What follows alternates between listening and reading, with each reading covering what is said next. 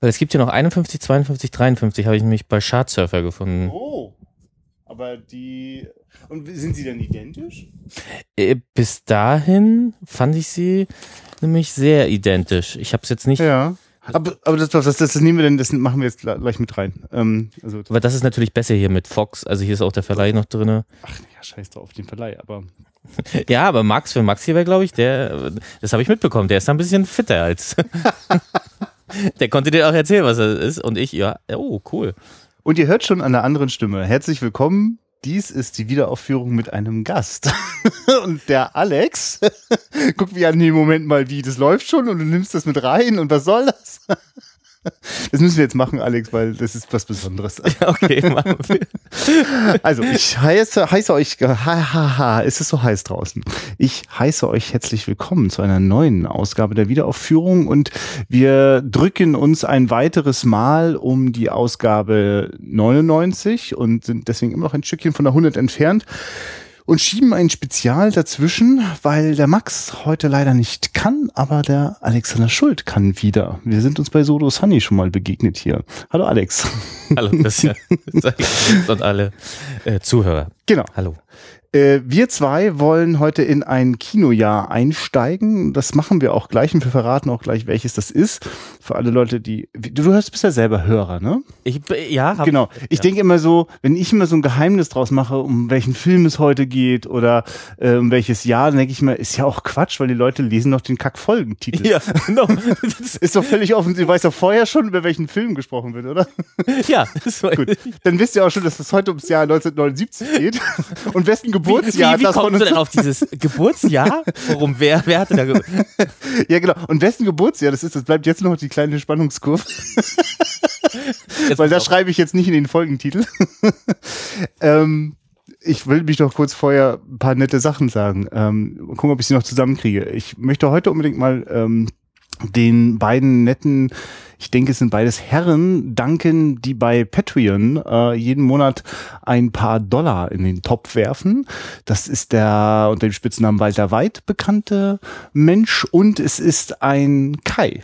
Ich lasse einfach mal den Nachnamen jetzt weg. Vielleicht mag er das ja gar nicht.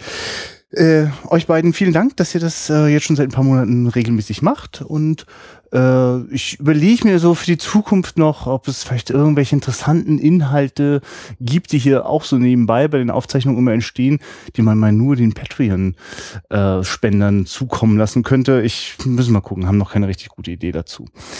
Ähm, ich habe mal so überlegt, man könnte zum Beispiel so einen eigenen kleinen Chatraum machen, wo nur Leute eingeladen sind, äh, sich mit uns zu unterhalten, wann immer sie Lust dazu haben, die quasi eine Patreon-Spende machen. Würdest du in so einen Chatraum reingehen, wo so zwei voll Film-Nerds wie Max und ich drin anfangen?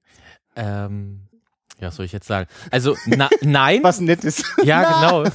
ja, sag mal. äh, Also ich, ja, natürlich, manchmal habe ich wirklich das Gefühl, ich würde euch gerne mit euch äh, währenddessen sogar äh, Ja. äh, quatschen. Das wäre natürlich total geil, wenn man mal so einen Kommentar, nee, das ist so. Ja. Und da habt ihr ja wieder eine ganz steile These gehabt.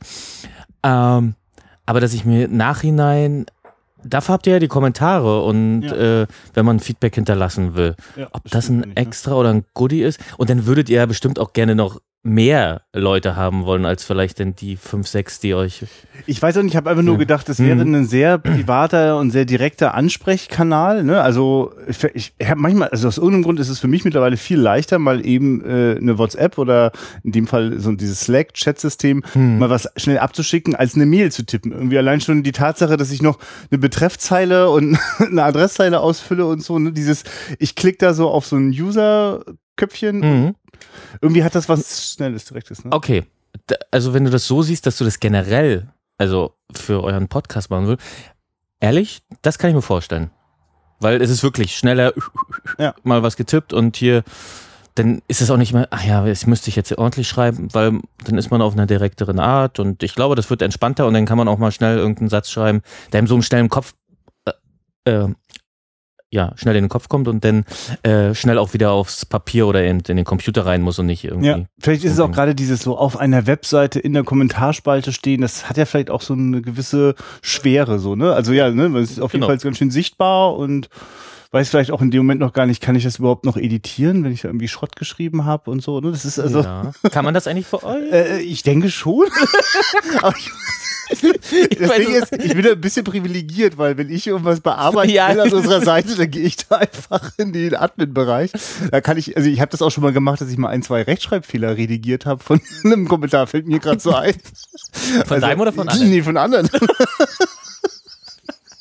Also äh, insofern weiß ich gar nicht, wie sich das anfühlt, wenn man nur so in der Kommentarspalte unterwegs Aber das hört sich nett an, Christian. Also, dass du sogar noch auf die Kommentare achtest. Und äh, total. dann brauche ich das ja nicht mehr zu machen, wenn ich vorkomme. Ach Mensch. Ähm, ja, also ihr merkt schon, äh, äh, Alex und ich kennen uns ganz gut und Alex ist auch Hörer von unserem Podcast. Und äh, wenn du hier schon zu Gast bist, dachte ich, wir könnten natürlich jetzt auch über das Jahr 1981 sprechen, das Jahr meiner Geburt. Ah, das hast du sehr gut, Christian. Sehr gut. Ja. Aber äh, hey, lass uns doch mal deins nehmen. Und lass uns mal, bevor wir äh, da quasi jetzt in irgendwelche Charts einsteigen, auch noch mal kurz festhalten.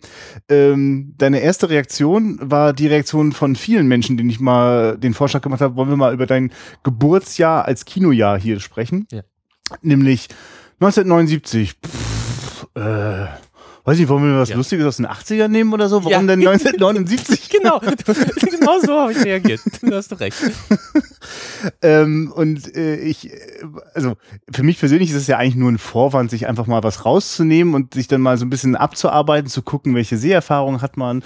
Ähm, und ich habe aber vorher, bevor ich dich gefragt habe, schon nochmal gecheckt, ah, da sind schon ein paar interessante Filme irgendwie dabei. Ne? Da hast du denn, als ich dann auch reingeguckt habe, hast du sehr wohl recht. Also das sind wirklich ein paar interessante dabei. Aber man denkt so, ja, okay, äh, 80er Jahre, genau, Sozialisierung, äh, Kindheit, ja, da, da hat man sofort Emotionen, da hat man die vielleicht sogar selbst im Kino gesehen. Soweit das ging, oder eben später dann gleich im, im Fernsehen, wenn sie in der Zweitauswertung war. Und deswegen kennt man die und das gehört irgendwie zu einem und alles, was so später oder früher dann natürlich kam, ja, dann denkt man, ja, okay, das hat man irgendwann mal geguckt, wo man dann sich mit für Filme ein bisschen intensiver interessiert hat, aber ja, wir haben da genug Futter. Ne, ich meine, von mir fällt ja immer auf, äh, also wir sind ja nun letztlich auch mit zwei Jahren Unterschied, trotzdem beide Kinder der 80er und ich habe halt einfach vor allem in meine, also Filmerfahrung in der Kindheit spielen sich fast immer vor der Fernsehkiste ab. Also da habe ich ganz viele Sachen gesehen und nicht wenige von den Sachen, die 79 im Kino waren, habe ich dann wahrscheinlich, äh, als sie das erste, zweite oder dritte Mal im Fernsehen gelaufen sind, dann auch gesehen. Also insofern kommt mir da vieles bekannt vor. Ähm, weil wir jetzt äh, gerade, so, äh, man kann ja so verschiedene Herangehensweisen da jetzt machen. Man könnte ja jetzt auch einfach gucken, was ist denn da so produziert. Gehen wir auf die IMDb und gucken 79 entstanden. Ähm, es gibt eine Möglichkeit auf Inside Kino, einer Webseite, wo quasi so richtig handgeklöppelt äh, Kinocharts, westdeutsche Kinocharts, also vor der Wende waren das westdeutsche Kinocharts, zusammengesteckt worden sind. Und als wir uns das jetzt gerade nochmal angeguckt haben, ist uns auch nochmal klar geworden, darauf weist der Autor da von InsideKino.com auch hin, äh, der hat sich das aus verschiedenen Quellen zusammengetragen. Ist jetzt nicht so, dass jetzt schon so lange zuverlässige Charts geführt werden. Ich glaube, erst ab 85, ne, das haben wir nochmal notiert, äh, ist das irgendwie wahrscheinlich von irgendeinem Unternehmen richtig mit, mit mitgeschnitten worden und äh, veröffentlicht. Und das bedeutet, dass wir jetzt also eine Top 50 von Inside Kino hier vor uns liegen haben. Und du hast selber auch nochmal geguckt, Alex, es gab auch noch eine andere Webseite, die auch eine Kinocharts von 79 am Start hat. Ja, und die nennt sich äh, chartsurfer.de. Okay. Die ist ein, in einigen Sachen und vielleicht mal in einem Punkt Ja. irgendwie abweichend, aber ähm, ich glaube zu 90 Prozent sind die identisch. Und äh, sagen die irgendwas über die Quelle, wo, wo die diese Daten her haben? Äh, ja, ich bin gerade auf der Seite, es sind, äh, Quelle ist FFA. Okay. What- die, was? Was immer das heißt, aber du weißt es. Das riecht nach Filmförderanstalt. Also Ach, ich glaube, das die. ist die große deutsche. Also zumindest sind das auch die, die regelmäßig Studien über äh, das Kinogeschäft führen, um rauszufinden, äh, wie schaffen wir das hier in Deutschland, Hm. äh, die Kinoleinwände äh, lebendig zu halten. Leinwände. Ähm, äh, ja, aber Okay. das ist, ich merke gerade, das wäre mal eine interessante Informationsquelle, die mal zu fragen, inwieweit die vielleicht auch sowas haben. Ähm, ja, wie, also wir, wir bleiben einfach mal bei Inside Kino, bei der handgeklöppelten Variante, aber du kannst gerne zwischendurch mal drauf schauen, wenn wir da so abweichende Ergebnisse haben. Ähm, aber das bedeutet einfach, wenn wir jetzt sagen, hier, das ist jetzt Platz 49, alles mit Vorsicht zu genießen. Und Erstens das und ehrlich, okay, ob das 49 oder 48 Ja. oder 32 ja. Und ist Ja. Ja, und ich bin vorhin noch mal kurz durch äh, eine Filmtagebuchliste gegangen, um mal zu schauen, welche Filme aus dem Entstehungsjahr 79 ich so kenne. Da waren noch mal so ein, zwei Filmchen bei, gerade auch, also sind auch zwei, drei Filme bei, wo ich mit dir auch äh, was verbinde, ne? Zum Beispiel All That Jazz. Genau, das habe ich, das hab ich auch gelesen. Ja, ja. Genau. Wie war der deutsche Titel? Weil ihr hatten den deutschen Titel da irgendwo nur genannt. Ich, komme jetzt nicht drauf, aber genau, da habe ich. Oh, Ach, ist der sogar in der Liste mit? Nein, er ist nicht drin. Nee, nee, genau. Ich, ich habe nur noch, ich habe auch schon einmal vorher Ja, ja. gelesen, damit ich wenigstens weiß, worüber, damit, die, damit das Halbwissen nicht ganz so offensichtlich ist. Ähm, genau, also da hätte ich mich auch äh, sehr gefreut und ich muss den jetzt auch mal wieder gucken. Das ist, ist glaube ich, so eine Liste ist immer wieder, ach ja, was sollte man eigentlich mal wieder gucken oder was könnte man wieder gucken? Ja. Dafür ist die, finde ich die gut. Und ich, also zumindest hatte ich das bei der 1988-Liste ganz oft das Gefühl, da haben wir auch alle 100 einmal äh, angetestet und gemerkt, dass wir auch viele ja gar nicht kannten. Und da waren auch viele Filme bei, wo ich so denke, ach, das, das so dieses, diese Aura des Vergessens ist ja auch was sehr Hilfreiches und Heilsames. Ne? Manchmal hat man ja so das Gefühl, mein Gott, jeden Monat irgendwie 10, 20, 30 neue Filme, das kann man ja alles sowieso nicht mehr schaffen, alles in einer Lebenszeit zu schauen. Und da gibt es auch, auch so viel, das ist auch überhaupt nicht schade, dass man das nicht geschaut hat. Ähm, ja, wollen wir mal gucken, was im Jahr 79 so äh, hängen geblieben ist, was wir noch kennen. Und ich gucke mal, ob ich Gelegenheit finde, ab und zu noch in ein, ein anderes Dokument äh, zwischendurch reinzublättern. Ich habe das einfach mal, mal mir bei eBay bestellt. Da gibt's alte DDR-Filmzeitungen äh, oder die eine, der Filmspiegel, der äh, mir auch den Eindruck macht, dass der äh, auch gut in staatlicher Hand war. Also da sind so Leserbriefe, die immer so die neueste Georg Büchner-Verfilmung in, in den höchsten Tönen loben. Das ist schon ein bisschen auffällig. Ähm, weil das ist nochmal so ein Hinweis, gerade wir hier mit unserem DEFA-Einschlag haben ja durchaus auch ein Interesse und eine Neugier, wie waren denn eigentlich so die Besucherzahlen auch in der DDR. Das ist tatsächlich nicht so ohne weiteres rauszufinden, weil das hat damals zumindest in der Öffentlichkeit äh, äh, hatte, hatte, gab es gar kein Interesse daran, das zu veröffentlichen, also zumindest nicht von staatlicher Seite, weil äh, das es ging ja eben nicht um die kapitalistische Idee, maximales Einspielergebnis, sondern äh, eher vielleicht, also wahrscheinlich werden denn auch die DEFA-Filme gar nicht gut abgeschnitten. Ja, weiß ich gar nicht. Das kann ich kaum sagen. Haben deine Eltern mal jemals was dazu gesagt, was sie zu DDR-Zeiten im Kino geguckt haben? Im Sinne von, oder haben wir aber den Film, hätten wir gerne gesehen, den gab es nur im Westen oder wir sind nie oder ganz oft in DEFA-Filme gegangen? Gab es dazu irgendwann Nein. Ich also, ich wüsste auch nichts, ja. Du auch nicht, ne? Wüsste ich nicht, also dass meine Eltern gesagt hätten, ja. Äh, deswegen müssen wir rein oder natürlich, ich glaube, es war so, genau, viele Westfilme liefen nicht. Hm. Das waren immer nur ausgesuchte. Ähm, ich kann mich erinnern, glaubst, und das kannst du mich vielleicht berichtigen, aber dass Dirty Dancing sogar schon 89 oder 88 gelaufen ist in den DDR Ist eine Frage, ja. Ich kann es nicht sagen. Ich weiß, dass der auf jeden Fall für meine Elterngeneration äh, und äh, ja, also für viele total wichtig ist so, also dass der total präsent war, aber das klingt für mich auch eher, haben die alles im Kino geguckt oder gehörte vielleicht zu den ersten Sachen, die nach der Wende. Juhu, okay. es geht also schon voll los mit dem Halbwissen. Sehr gut, danke. Genau. Und äh, dann gucken wir doch jetzt gleich, gleich einfach mal äh, auf die erste Nummer, die wir hier anbieten können. Und da hätten wir Nummer 50 mit 282, äh, 382.000 Zuschauern. Süße 16, Sweet 16. Äh, fällt mir, Ja. äh, fallen mir wieder die 80er ein. Ja. Und Billy Idol, aber, Okay, aber ach ja, richtig, ja. Nee. Also sagt Der- mir auch gar nichts. Äh, ich habe auch gar kein Gefühl dazu, ob das jetzt äh, eine Komödie oder irgendwas Anzügliches ist. der Regisseur steht nur Mariano Laurenti. Jetzt könnten wir vermuten, Brauchen wir nicht. gut, machen wir. Ja, also genau, das, äh, ich glaube, ja, hier sind genug Filme noch in der Liste drin, über die wir länger sprechen können. Da können wir über die uns Unbekannten einfach drüber hinweggehen. Ah, So, äh, achso, jetzt gibt's ja hier auch, wir haben ja immer den Hinweis auch noch auf Wiederaufführungen. Die, also das heißt, dann sind das Filme, die auch in diesem Filmjahr in Westdeutschland gelaufen sind. Äh, allerdings äh, sozusagen schon zum zweiten, dritten oder wie auch oft irgendwann nochmal. Louis im Land der unbegrenzten Möglichkeiten, der Gendarm vom, vom Broadway. Ist, Das- ist ein Louis de Funès-Film. Ist ein Louis Define-Film, ist auch einer dieser, ich bin Polizist und mit seiner gesamten Truppe. Ähm, ich glaube, er reist da seiner Tochter hinterher und will sie da irgendwie, weil sie da irgendeine, eine, ja, ein kleines Techtelmächte, glaube ich, anfangen will. Oder er findet sie da ehrlich, genau, da weiß man. Ich, das ist nicht einer meiner Lieblings-Louis Define-Filme, aber ehrlich, ich muss mich hier schon outen. Louis Define als Gendarm, grandios. Ja. Ich, ich merke, dass ich habe, ich krieg das nicht differenziert. Also ich sehe den vor mir, ich sehe, habe so ein Gefühl für den Humor, aber die einzigen, den einzigen Film, und da kann ich aber den Titel auch gerade nicht erinnern, äh, aber die einzige Handlung, die ich mal so halbwegs Ja. vor Augen habe, ist das Teil mit dem äh, Auto am Abgrund, das da irgendwie auf so einem Baum halb hängt. Also ich weiß Ja, gar nicht, ob das ja. der ganze Film ist. Ich glaube, es das kommt mir so vor, als wenn das der größte Teil des Films ist. Und diese, diese quasi diese Kammerspielartige, absurde Situation, das, das, das hat sich richtig reingebrannt. Das sehe ich so. Naja, ich weiß gar nicht, also ich weiß Nein, nicht. nein, nein, ich meine, dass du nur, also das ist für dich Louis Define? Also Nein, alles andere? Nein, also Phantomas, nee, Moment, äh, die, Moment, die Gendarmenfilme, nee, also- Louis und die Kohlköpfe. Nein, nein, nein, es gibt also Und- und die, hier, wie heißt Brust das? und Keule, ja, Ja, ja, genau. Nein, also ich, ich meine jetzt konkret die Gendarmenfilme. Da sehe ich gerade immer nur dieses Teil von mir, wo ich mir noch nicht mal sicher bin, ob er überhaupt ein Gendarm ist. ja, genau, da kannst du sehr laut lachen, weil da hätte ich dir, da würde ich dir sagen, nein, ist keiner. Ja, das ist also, auch, da ich weiß auch, nicht, woher ich das nehme gerade, ja. Aber da kannst du gerne, äh, genau. Würde ja auch gar keinen Sinn machen, weil so wie die Gendarmenfilme funktionieren, müsste er immer daran vorbeifahren, wenn Leute so einen Quatsch gerade erleben. Ja, genau. Ja. Das könnte die Nonne sein, die mal ganz kurz da auf, wieder auf den Baum mit ihm gefallen ist. Das könnte sein. Und dann aber in, innerhalb von einer Minute sind die da wieder weg und ist alles wieder gut.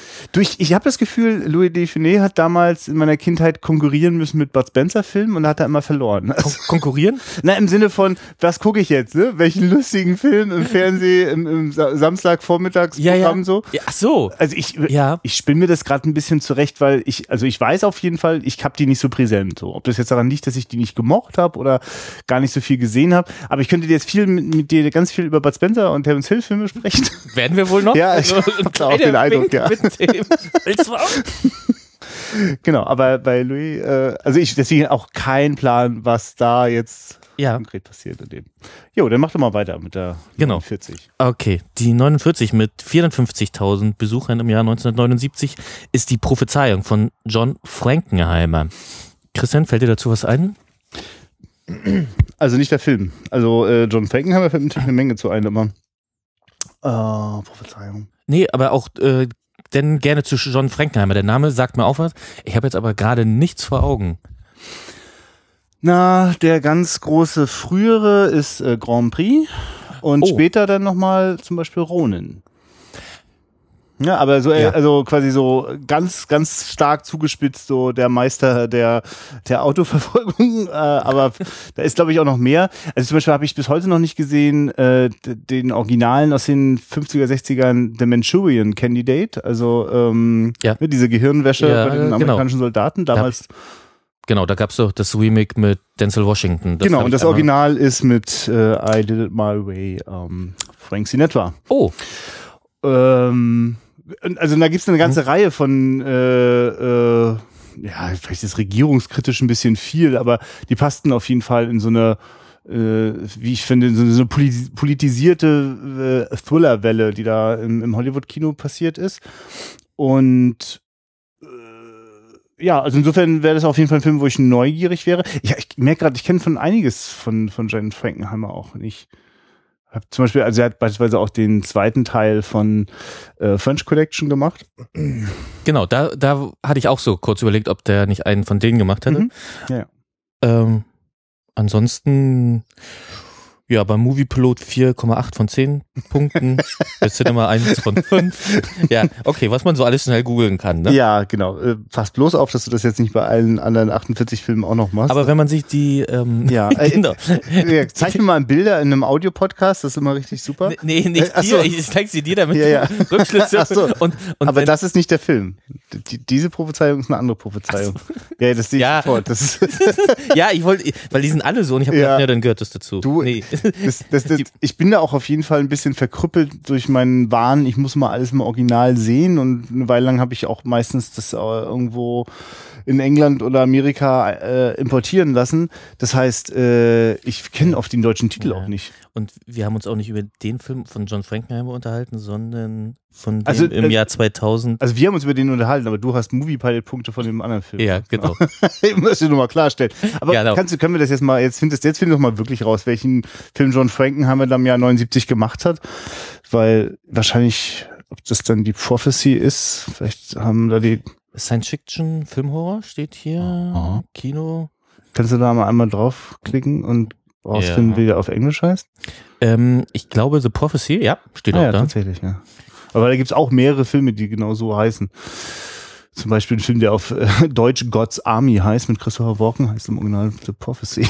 Ah, das wusste ich auch nicht. ja, ja. Ja, okay. Wir sind neugierig. Ich gucke mal gerade nochmal bei den Hauptdarstellern. Robert Foxworth und Talia Shire. Das ist doch äh, äh, Adrian. Ach, ja? Okay. Oh Gott, jetzt, ah, jetzt, jetzt, mal, das ist nämlich das Schlimme. Ja, das genau, das hat Das Halbwissen, wenn man nicht nachguckt, das geht immer noch so. Wenn man anfängt, ein paar Informationen zu kriegen, dann dreht es immer so richtig ab. Kann, kann das bitte ganz schnell, kannst du Ja. auf Talia Shire Shire jetzt mal klicken und Ja, Rocky, 1976. Aber auch der Pate, Pate Teil 2. Aha. Okay, okay. Genau, gut. Wollen wir weiter? Ja, wir machen weiter. Wir machen das mal so pseudo-abwechselnd. Dann bin ich jetzt dran mit äh, Der Dieb von Bagdad von Clive Donner. Äh, ich können auch gleich, also weil es ist eben nicht. Der, Titel, Ich- der deutsche Titel lässt vermuten, ja, also, ja, lässt er das vermuten? Ja, also ich sage, der Dieb von Bagdad hört sich nach Tausend und einer Nacht an.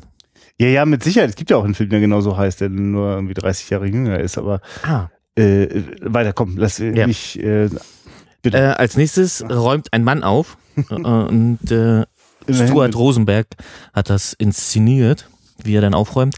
Sagt mir gar nichts. geht's weiter gleich mit der 46. Genau. Und da habe ich schon mal nachgeguckt, weil das kam mir bekannt vor.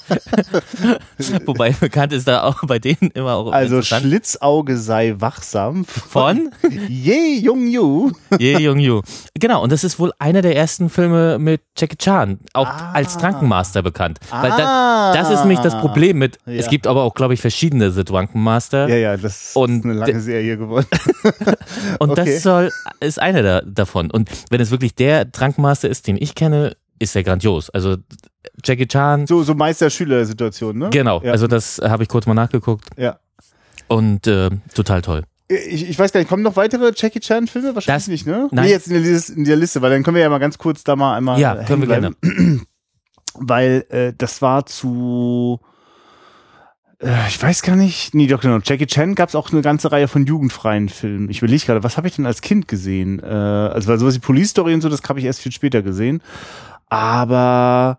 Wie heißt denn das? Es gab auch drei Teile von irgendwie was mit Adler. Äh, Ah, der Adler ist gelandet. Ja, nee, nee, nee, nee, das ist auch was mit Adler, aber ich weiß, was du meinst. Und Ach, ich komm, verdammt. aber das ist 80er, das ist, das ist Ja, Ende stimmt. 80er Ja, ja. Jahre, das mit dem Adler. Ich Ja. weiß, da gibt es auch so drei Teile. Er ist so ein Schatzsucher, glaube ich. Ja, ja, genau. Es ist so ein bisschen so ein Hauch Indiana Jones und ein bisschen Ja, genau. Hongkong Slapstick obendrauf und so. Ja, ja, wie seine Filme halt oft funktionieren. Mhm. Also er ist ja ein eigenes Genre, also ein eigenes Genre, aber man erkennt ihn sehr immer wieder.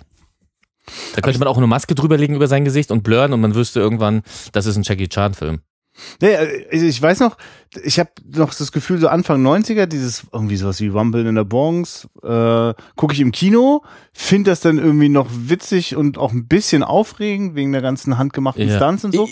Und dann glaube ich schon der nächste irgendwie, dann fand ich es auch schon wieder albern, ne? Also es ist äh, Genau, also man, was man erwartet, ne? Manchmal ist es ja, man, man will Porno haben, in, in dem Sinne halt Action-Porno und Ja. das, oder, oder Slapstick-Action-Porno, dann kriegst du das. Wenn du natürlich dann auch noch einen Film mit, mit einer coolen Dramaturgie und dass die Figuren alle stimmen haben willst, hm. ist halt vielleicht woanders denn zu suchen. Ja. Aber wenn du das magst, und das ist ja auch wie Louis, wie die Louis Stephenet-Filme oder Ja. wie, wie viele gerade hier äh, Phantomas und äh, die mit dem Gendarmen, die machen halt einfach Spaß.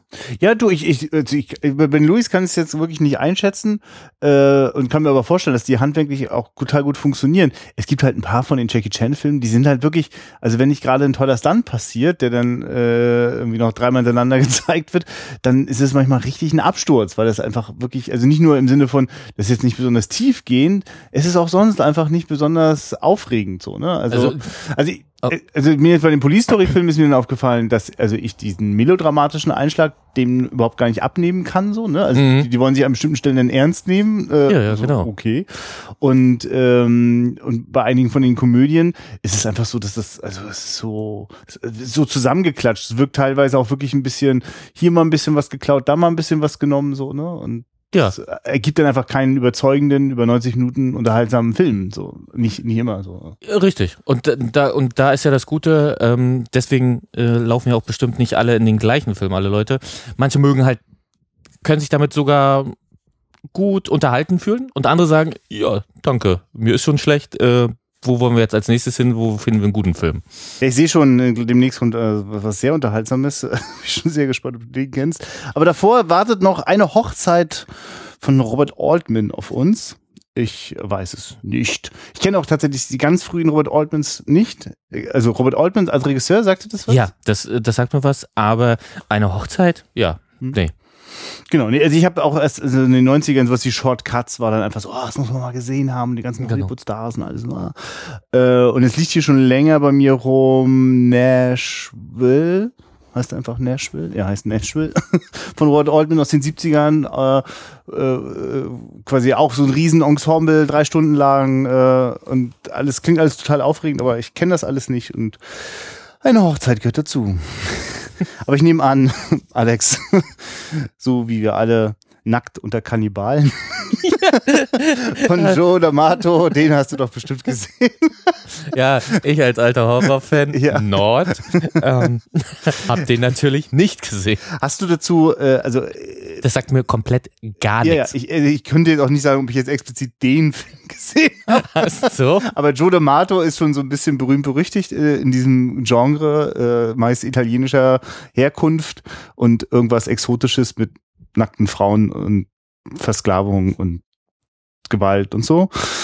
Ähm, aber äh, also ich meine, was, also für mich hatten diese Filme vor allem einfach immer dieses, das war so, also wenn vielleicht meine Eltern gedacht haben, das Schlimmste, was mir passieren kann, ist, wenn ich in der Videothek versehentlich in die Pornoabteilung gehe. Eine viel düstere Anziehungskraft hatte auf mich tatsächlich die Ecke mit irgendwelchen Kannibalenfilmen oder da, wo man noch dachte, bei Tanz der Teufel äh, äh, geht irgendwie die Welt unter, wenn man das guckt, so, ne? Also so diese quasi die bösen Filme. Und ich hatte so ein bisschen das Gefühl, äh, Nackt oder Kannibalen ist vielleicht wirklich ein böser Film. Also das ist jetzt, ohne ihn jetzt wirklich, ich kann, ihn- kann es jetzt wirklich nicht genau sagen. Ähm, es gibt so viele Kannibalenfilme, die also ähnlich klingen. Und dann durch die Übersetzung manchmal dann äh, es auch noch verwirrender wird, aber äh, da war dann gerne auch mal noch mal so ein kleiner Hauch Tiersnuff so ein bisschen mit drinne, weißt du? also so, ein ja, genau. Tiersnuff. Ja, ach, es sind einfach dokumentarische Bilder, wenn Jäger irgendwie schlimme Sachen machen mit den Tieren oder so. Aber ähm, ja, also das, das, das hatte auf jeden Fall, weißt du, das stand bei meiner Videothek in einer Reihe mit Shocking Asia 1, 2 und 3 und, wusste und, das. und Gesichter des Todes und so, weißt du, das war so, es war diese Mischung aus, es war nicht mehr klar, was ist Fiktion, was ist Dokumentation Ja, und genau. So und menschliche ja. Abgründe so in Form von Videokassetten. ja, okay. Also hatte das, also gab es nicht mal irgendwie in der, in, der, in der Jugend so dieses Ding, na, du musst doch auch diesen Kettensägenfilm mal gesehen haben oder so? Zum Glück nein. Also ich bin Ah, ja. komplett aus der Horrorschiene raus. Ich habe, glaube ich, äh, ich habe eine Handvoll Horrorfilme geguckt. Wir haben in der Schule durften wir oder mussten wir und das gab auch Ärger äh, nachträglich durch eine Schülerin. Ähm, wir mussten Halloween gucken und den das, den ersten Teil. Also mussten im Sinne von Lehrer hatte die Idee? Ne, wir haben das im Unterricht geguckt. Also was war das Ziel? Das frage ich mich heutzutage auch, weil das weiß ich nicht mehr. Demnächst Sommerferien und deswegen noch ein bisschen Nee, Zeit rum. nein, nein, es war, es war im Deutschunterricht und wir Mhm. waren, glaube ich, so 14, 15 oder 16. Weil wenn wir 16 gewesen wären, wäre ja alles okay gewesen. Wir waren mindestens achte Klasse, das weiß ich noch, weil ich, ich kann mich noch an die Lehrerin erinnern. Aber danach ähm, ist, ist da ein Elternpaar aufgeschlagen und hat Ärger gemacht, dass Mhm. wir uns den angeguckt haben. Und ehrlich, ja, da musste ich auch noch mal kurz äh, nachts gucken, ob denn wirklich äh, unterm Bett nichts los ist oder ob da nicht einer noch mal kurz vorbeikommt. Also ehrlich, Halloween hat mich, äh, ja, den fand ich spannend, muss ich ehrlich sagen. Und Horror, ehrlich, kenne ich wirklich wenig. Ich kenne ein, zwei Splatterfilme, gerade jetzt so aus den 2000ern und Jüngern, Ja. weil da gab es ein, zwei, die, die ich cool fand. Aber nichtsdestotrotz, alles, was so sonst mit Horror, äh, bin ich nicht. Also auch wenn ihr Exorzist sagt oder sowas, habe ich alles nicht geguckt. Also das, das, das interessiert mich einfach nicht. Genau, Ich gucke jetzt gerade noch mal rüber, ob eigentlich Halloween in dem Jahr oder der ist 78 gedreht worden, weiß ich, aber der taucht Wirklich? jetzt nicht. Ja, ja, der, äh, äh, den gucke ich mich gerade, ob der eigentlich noch kommt hier. Ah, er kommt, er kommt auf, auf Platz 34 wird er noch kommen. Dann lass uns darüber gleich noch ein bisschen reden. Ja, genau. da muss ich schnell noch was finden. Äh, genau, lass uns mal schnell weitermachen. Das klingt schon, das ist schon der deutsche Titel schon wieder ganz große Sahne. Wir sind jetzt. Äh, ja, da. aber ich glaube, ich weiß, mit wem der ist. Ein Rabbi im Wilden Westen ist von Robert Aldrich. Und ist das nicht mit hier krause Kopf, rote Haare, ähm, Billy? Mhm. Ja, okay, während du da jetzt Ja. mal wieder dein Internetgerät benutzt, oh Gott, oh Gott. Ähm, ja, äh, ich kenne den Film nicht. Ich, äh, Robert Aldrich verbinde ich mit äh, äh, zwei, drei äh, deftigen Nee, Klassikern. okay, ich nehme alles zurück. Hä? Ich sehe hier nur ein Bild und denke, what? Guck mal, wer da, wer da als Hauptdarsteller ist. Harrison Ford, ach doch. Ist- Und das Bild habe ich noch nie gesehen. das ist ja geil. Oh, kann man bei iTunes leihen. 2,99. Kann ich hier draufklicken? Hast, hast du das freigegeben, dass es gleich durchgestellt wird? Das kannst du sogar wirklich. Gene Wilder ist äh, in der Hauptrolle links. Gene Wilder. Mhm, Den genau. meintest du. Ja, jetzt weiß ich auch, welchen rothaarigen Wuschelkopf du meinst. Und Harrison Ford, das ist ja krass. Genau. In- Okay, das, da hätten wir mal wieder diese Entdeckung. Äh, Robert Aldrich ist ja durchaus ein kompetenter Regisseur, würde ich das mal so zusammenfassen. Das dreckige Dutzend vielleicht äh, ganz besonders bekannt. genau. Ähm, und auch noch ein, zwei andere Sachen. Aber gut, äh, den kennen wir nicht. Machen wir Genau. weiter mit Nummer, jetzt ist wieder eine Wiederaufführung. Wir, wir lassen vielleicht die Wiederaufführung raus, wenn sie uns nicht total umhauen, weil ich das da auch mit dem Namen nicht zuordnen kann. Wir springen jetzt Ach mal. Ja, ich darf, also Ja, lass, ja. lass uns einfach, da wo ganz viel glatter ist, gehen wir einfach dran vorbei. Platz 42, Airport 80, die Concorde. Das muss also, äh, offenbar sind das noch die Nachwirkungen oder kam sie jetzt erst die große Flugzeugabsturz-Katastrophenfilmwelle? Also gefühlt gab es da ja mal eine ganze Reihe von solchen Filmen. Das wäre jetzt auch meine äh, Ahnung gewesen, ob das nicht einer dieser Katastrophenfilme, die in Ende 70er äh, Ja. bis in Ende 80er irgendwie. Und ich glaube, der erste hieß auch Airport so und danach gab es dann die Variation immer mit Airport so. Und deswegen ist es jetzt eben Airport 80, die Concorde. Ich, Genau. Also mir sagt der Regisseur auch nichts. Ähm, wir können ja die steile These aufstellen, es ist einer dieser Filme, ohne da jetzt mal nachzugucken. Ja, und offenbar mit durchaus äh, viel Zuschauern. Ähm, weiter geht's. Der Sanfte mit den schnellen Beinen von Gérard Uri. Mhm. Uri. Uri? Ja, ja Äh, äh, genau. äh, ähm, Der ist, es ist aber jetzt Weißt nicht du, wie der das lange. klingt? Das klingt wie, ähm, ach, wie heißt denn der französische? Das gab auch so eine Filmreihe mit dem. Der ähm, ist es Pierre Richard? Pierre Richard, hätte ich jetzt gesagt. Ja, ja, also es also klingt da ich- vom Titel äh, Ja, ja, ja. so. ja, und wahrscheinlich ist das auch Absicht, dass das so klingt. Wir wissen nur nicht, ob es da auch drin ist. Der sanfte mit, Mit den schnellen Beinen. Das ist also die heutige ob ich auch so schnell tippen kann. Ja. Schnell rein. Französische Filmkomödie. Drehbuch hat er auch, hat Gérard Uri auch geschrieben. Und Besetzung Pierre Richard. Alles klar. Gut. Gut, aber wir kennen den nicht. Äh, würdest du für die, äh, überhaupt, könntest du für die Filme irgendwie gerade hier ein Plädoyer halten? Sollte man sich das mal anschauen? Ehrlich, genau, das ist das, was ihr letztes Mal schon gesagt habt. Man hat es damals geguckt, in der Jugendzeit, und fand das, glaube ich, so mittelmäßig okay. Nie, dass ich irgendwie so, oh, geil. Aber wenn Samstag, Nachmittag, Sonntagnachmittag oder irgendwie überhaupt, wenn man Freizeit hatte, der lief, hätte ich, habe ich ihn mir mal angeguckt. Mhm. Aber nie, wo irgendwas hängen geblieben ist. Es war kein Phantomas, es war kein Mhm. äh, Louis Dufiné, ähm, wenn man jetzt bei Frankreich bleibt. Okay. Der nächste, ach schön, Tess von Roman Polanski. Immerhin 650.000 Menschen waren da vermutlich drinne. Platz 40. Genau. Da müsste ich, den müsste ich mir mal angucken. Ja, solltest du mal. Allein schon wegen der blutjungen Natasja Kinski, die, äh, wie ich finde, da also das ist das ist schon das ist schon ein bisschen langatmiger Film so ne? Das ist jetzt kein Mhm. also kein keins von diesen ganz schwülstig aufgeblasenen packenden äh, sondern eher sehr zurückgenommen. Ich meine ich staune ja immer ich denke Roman Polanski es ist ein typischer Roman Polanski Film ich finde die sind ja alle immer ganz schön nüchtern so ne? Also es ist ja, ist ja selbst also ich glaube es gibt keinen nüchternen Film über äh, äh, das Warschauer Ghetto als der Pianist oder so ne? Das sind also der ist ja wirklich eigentlich also sieht man von außen manchmal werden die auch so im Marketing immer so ein bisschen aufgeblasen wenn man so äh, als damals Test irgendwie äh, nochmal wieder veröffentlicht worden ist auf DVD, gab es dazu dann so Trailer und Zusammenfassungen, die dem Film so ein bisschen was unterstellen wollten, als wäre das so eine, ja, als wäre es eine dicke Hollywood-Produktion, so, ne, mit fettem Score und so, aber es ist eher ein bisschen zurückgenommen. Ähm, vielleicht so ein bisschen, nee. ich, also ich, ich sehe einfach noch so zwei, drei Momente, du hast es einfach mit einer, einer ganz jungen, äh, ganz, ganz im, im besten Sinne naiven Frau zu tun, äh, die einfach äh, mit, mit, mit, mit Menschen und, und selbstsüchtigen Gesellschaften zusammenkommt und daran zugrunde geht. Also total tragisch ähm, und bewegend. Äh, ja, und wirklich, Natascha Kinski ist wirklich eine, eine, eine Wucht. Also die, ich weiß gar nicht, wie viele Filme die vorher schon gemacht hat. Fernsehen auf jeden Fall, ne? Diese Ta Tatort-Geschichten und so. Gibt es aus den 70ern einen, ja. Ja, genau, einen hätte ich jetzt auch gesagt, aber. Ja, ich habe jetzt hab's jetzt ein bisschen aufgeblasen. Ich, ja, ja. Okay, weiter. Äh, Flucht von Alcatraz von Don Siegel und meiner Meinung nach doch mit Clint the Eastwood. Absolut, ja. Äh, schon ewig nicht mehr gesehen. Das, das wäre für mich wäre das zum Beispiel, das wäre so ein hier so ein, so ein, so ein mal wieder Cook-Kandidat so. Ja, genau. So. Äh, ich also ja. also ich, Schöner harter Actionfilm. Das äh, sowas fand ich äh, in meiner Jugendzeit toll. Ja. Ja, ja, aber ich meine, äh, ich kann mir aber vorstellen, also ich weiß auch, dass ich das auch toll fand und diese Ausbruchsgeschichte und so. Ich sehe den da auch irgendwie überall langkraxeln und aber es ist eben, also es ist eben eher ein, ich überlege gerade, wie viel Thriller und Action da drin steckt im Vergleich zu Drama eigentlich. Ne? Und ich weiß zum Beispiel auch beim besten nicht mehr, wie das ausgeht.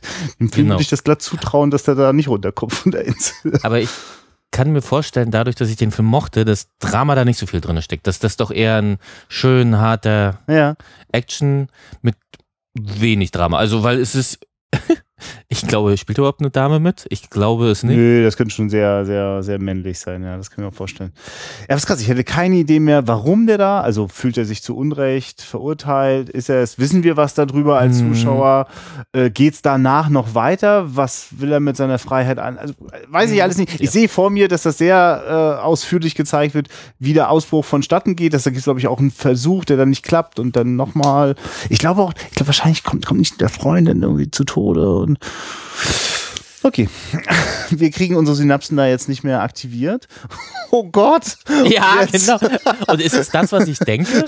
Ja, ja, es ist auch das. Also äh, gibt es auch nichts anderes. Wir müssen, ne? Alex, wir müssen erst über das sprechen. Ja, ich glaube, aber, aber das macht es so ein bisschen spannender. Ganz kurz. Weil jetzt, ja? jetzt müssten wir es sagen, weil sonst ja. denken sind sie weg. Auf Platz 38 befindet sich Mission Galactica Angriff der Zylonen von Vince Edwards, von dem wahrscheinlich davor und danach nie wieder gehört worden ist.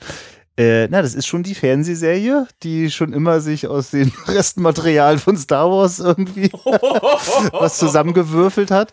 Äh, und äh, die dann, ich glaub, weiß nicht, ich kann mir vorstellen, dass sogar nur in Deutschland in den zweifelhaften Genuss gekommen ist, dass der Pilotfilm dann ins Kino gekommen ist oder so. Oder ob es dann einfach nochmal einen Kinoableger gab. Das, das kriege ich nicht mehr zu. Ich weiß, dass es da spielfilmlange Folgen gab, so. Äh, ja. Und davon muss.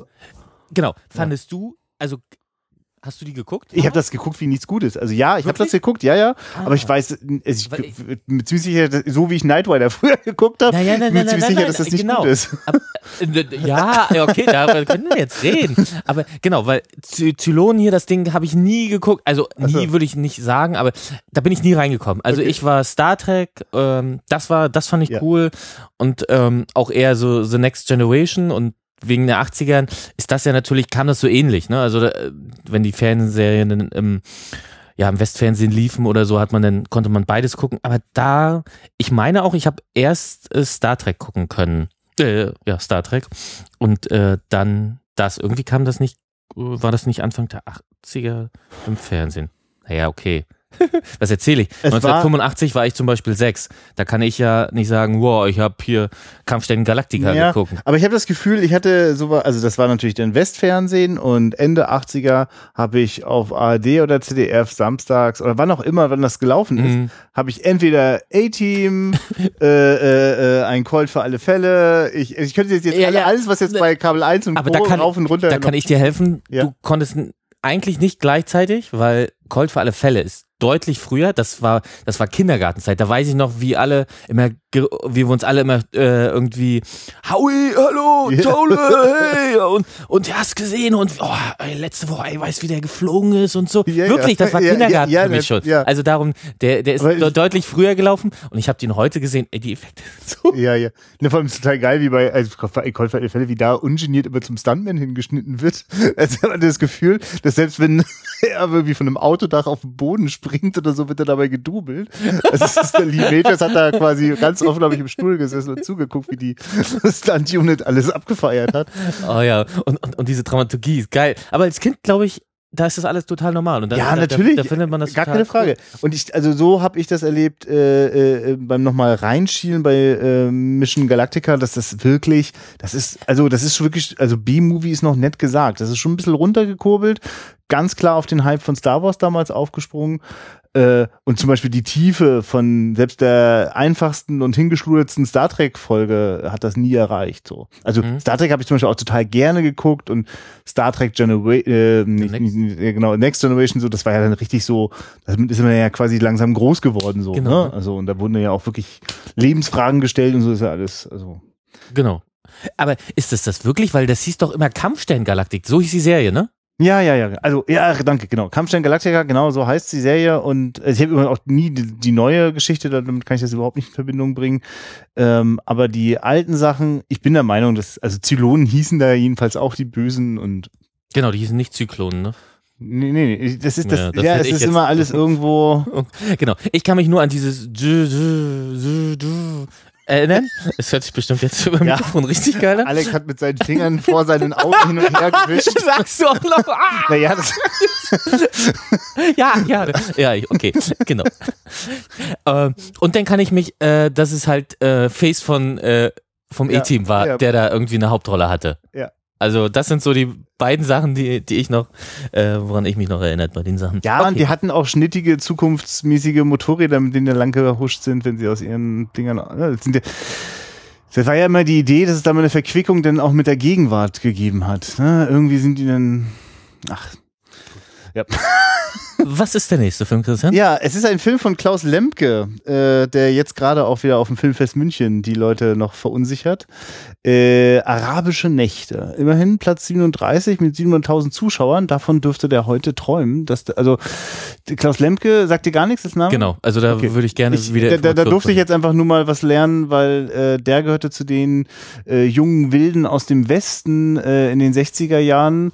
Ähm, also wenn man quasi geschaut hat, welche Filme da 65 bei der DEFA verboten worden sind. Und das Gegenstück dazu äh, waren ja dann sozusagen die Aufbruchsstimmung quasi so kurz vor und nach und während des äh, ähm, Oberhausener Manifestes. Ne? So Papas Kino ist tot, jetzt kommen hier die Neuen und wir machen das jetzt auf unsere Art und Weise.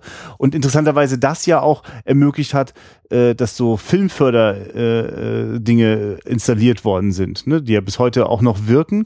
Und Klaus Lemke gehörte damals schon zu denen, äh, also hier sichtbar als die neuen jungen Leute, aber hier mit eurer Förderung könnt ihr mich am Arsch lecken. Und der ist heute einer von denen, die sagen, ich mache niemals geförderte Filme, ihr, ihr seid alle Schwachmaten, dass ihr euch quasi vom Staat, ausgerechnet vom Staat, eure Filme fördern lässt und so. Also der ist bis heute noch so ein, so ein, so ein, so ein, so ein schöner Querkopf geblieben Mhm. und äh, äh, äh, nur schafft das leider nicht mehr, dass sozusagen die oder was auch immer dafür sorgt, dass das so ist. Ich weiß auch gar nicht, ob das gute Filme sind.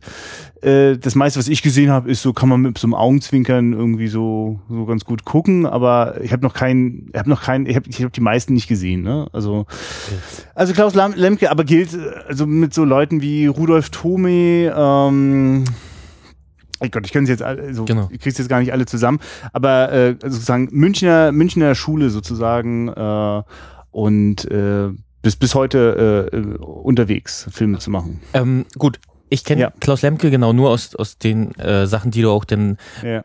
bei der DEFA und als du, glaube ich, in äh, Berlin warst, zu Genau. Berlinale. Also als diese Filme von der DEFA und die aus Westdeutschland Genau. parallel gezeigt worden sind. Ja. Wenn ich mir einen aussuchen sollte, äh, Klaus Lemke, dass ich mal weiß, was hat der so gemacht? Hast du da irgendeinen Dann Tipp? bin ich nicht der richtige Ansprechpartner. Okay. Ich kenne quasi die, also, also ich weiß, dass Arabische Nächte und noch zwei, drei andere zu diesen Spielfilmen gehören, die man mal gucken sollte. Ich habe nur ein, zwei Kurzfilme von ihm inzwischen in Berlin gesehen. Okay. So. Ach, oh Gott, wir, Mhm. oh Gott, oh Gott, wir sind noch lange nicht fertig damit, dass das Fernsehen äh, das Kino angreift. Äh, Buck Watchers auf Platz 36. Ich, es ist, wir reden jetzt wirklich auch von dieser anderen äh, trashigen Science-Fiction-Serie, äh, die dann mal den Weg ins Kino gefunden hat, ja.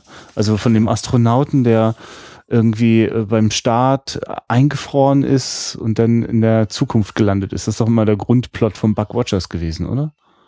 Da erzählst du schon mir wieder Neuigkeiten, weil Buck Rogers, ich, ich, mir sagt das was, aber ich habe das nie gesehen. Ich weiß nicht warum. Kein Horror, kein Science Fiction. Alter. Hä, kein Science Fiction. Ja, ja, ich nein, muss nein, es nein, nein, nein, nein, nein. Also, also, Ja, ja. genau, verkürzt es nicht auf. Kein Science Fiction. Mal Ja. gucken, was, was ich noch nicht ge geguckt habe. Ja.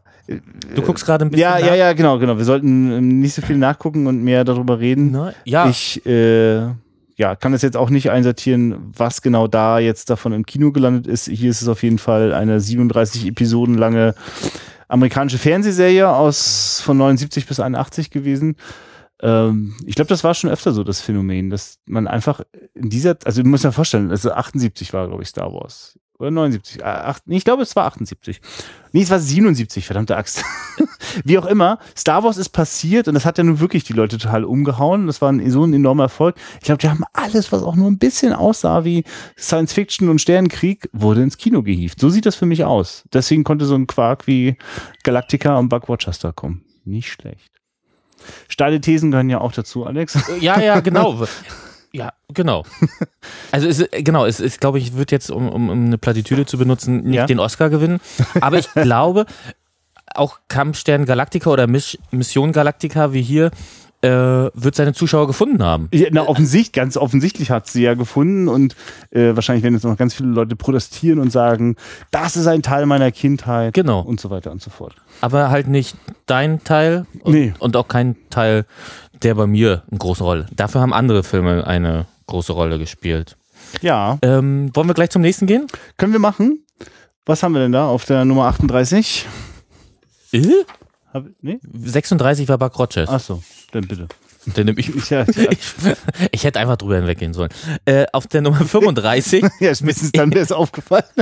mit 700.000 äh, Besuchern, wie auch 36 und 37, eine einfache Geschichte von Claude Sautet, Sautet geschrieben.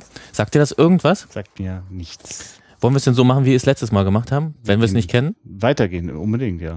Und dann kommen wir halt zu John Carpenter. Ah ja. Halloween, die Nacht des Grauens. Wie viele Zuschauer hat das erreicht? 57? 750.000? Nicht schlecht, ja.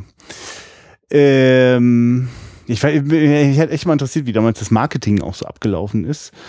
Ähm, das Schöne ist ja, dass das ein Film ist, in dem nahezu nichts von den expliziten Dingen passiert, äh, was, was normalerweise irgendwie immer für den Aufruhr irgendwie sorgt. Ne? Also der Film ist, ich wüsste kaum, wo da überhaupt Blut fließt, so. Also wenn, ist es extrem reduziert.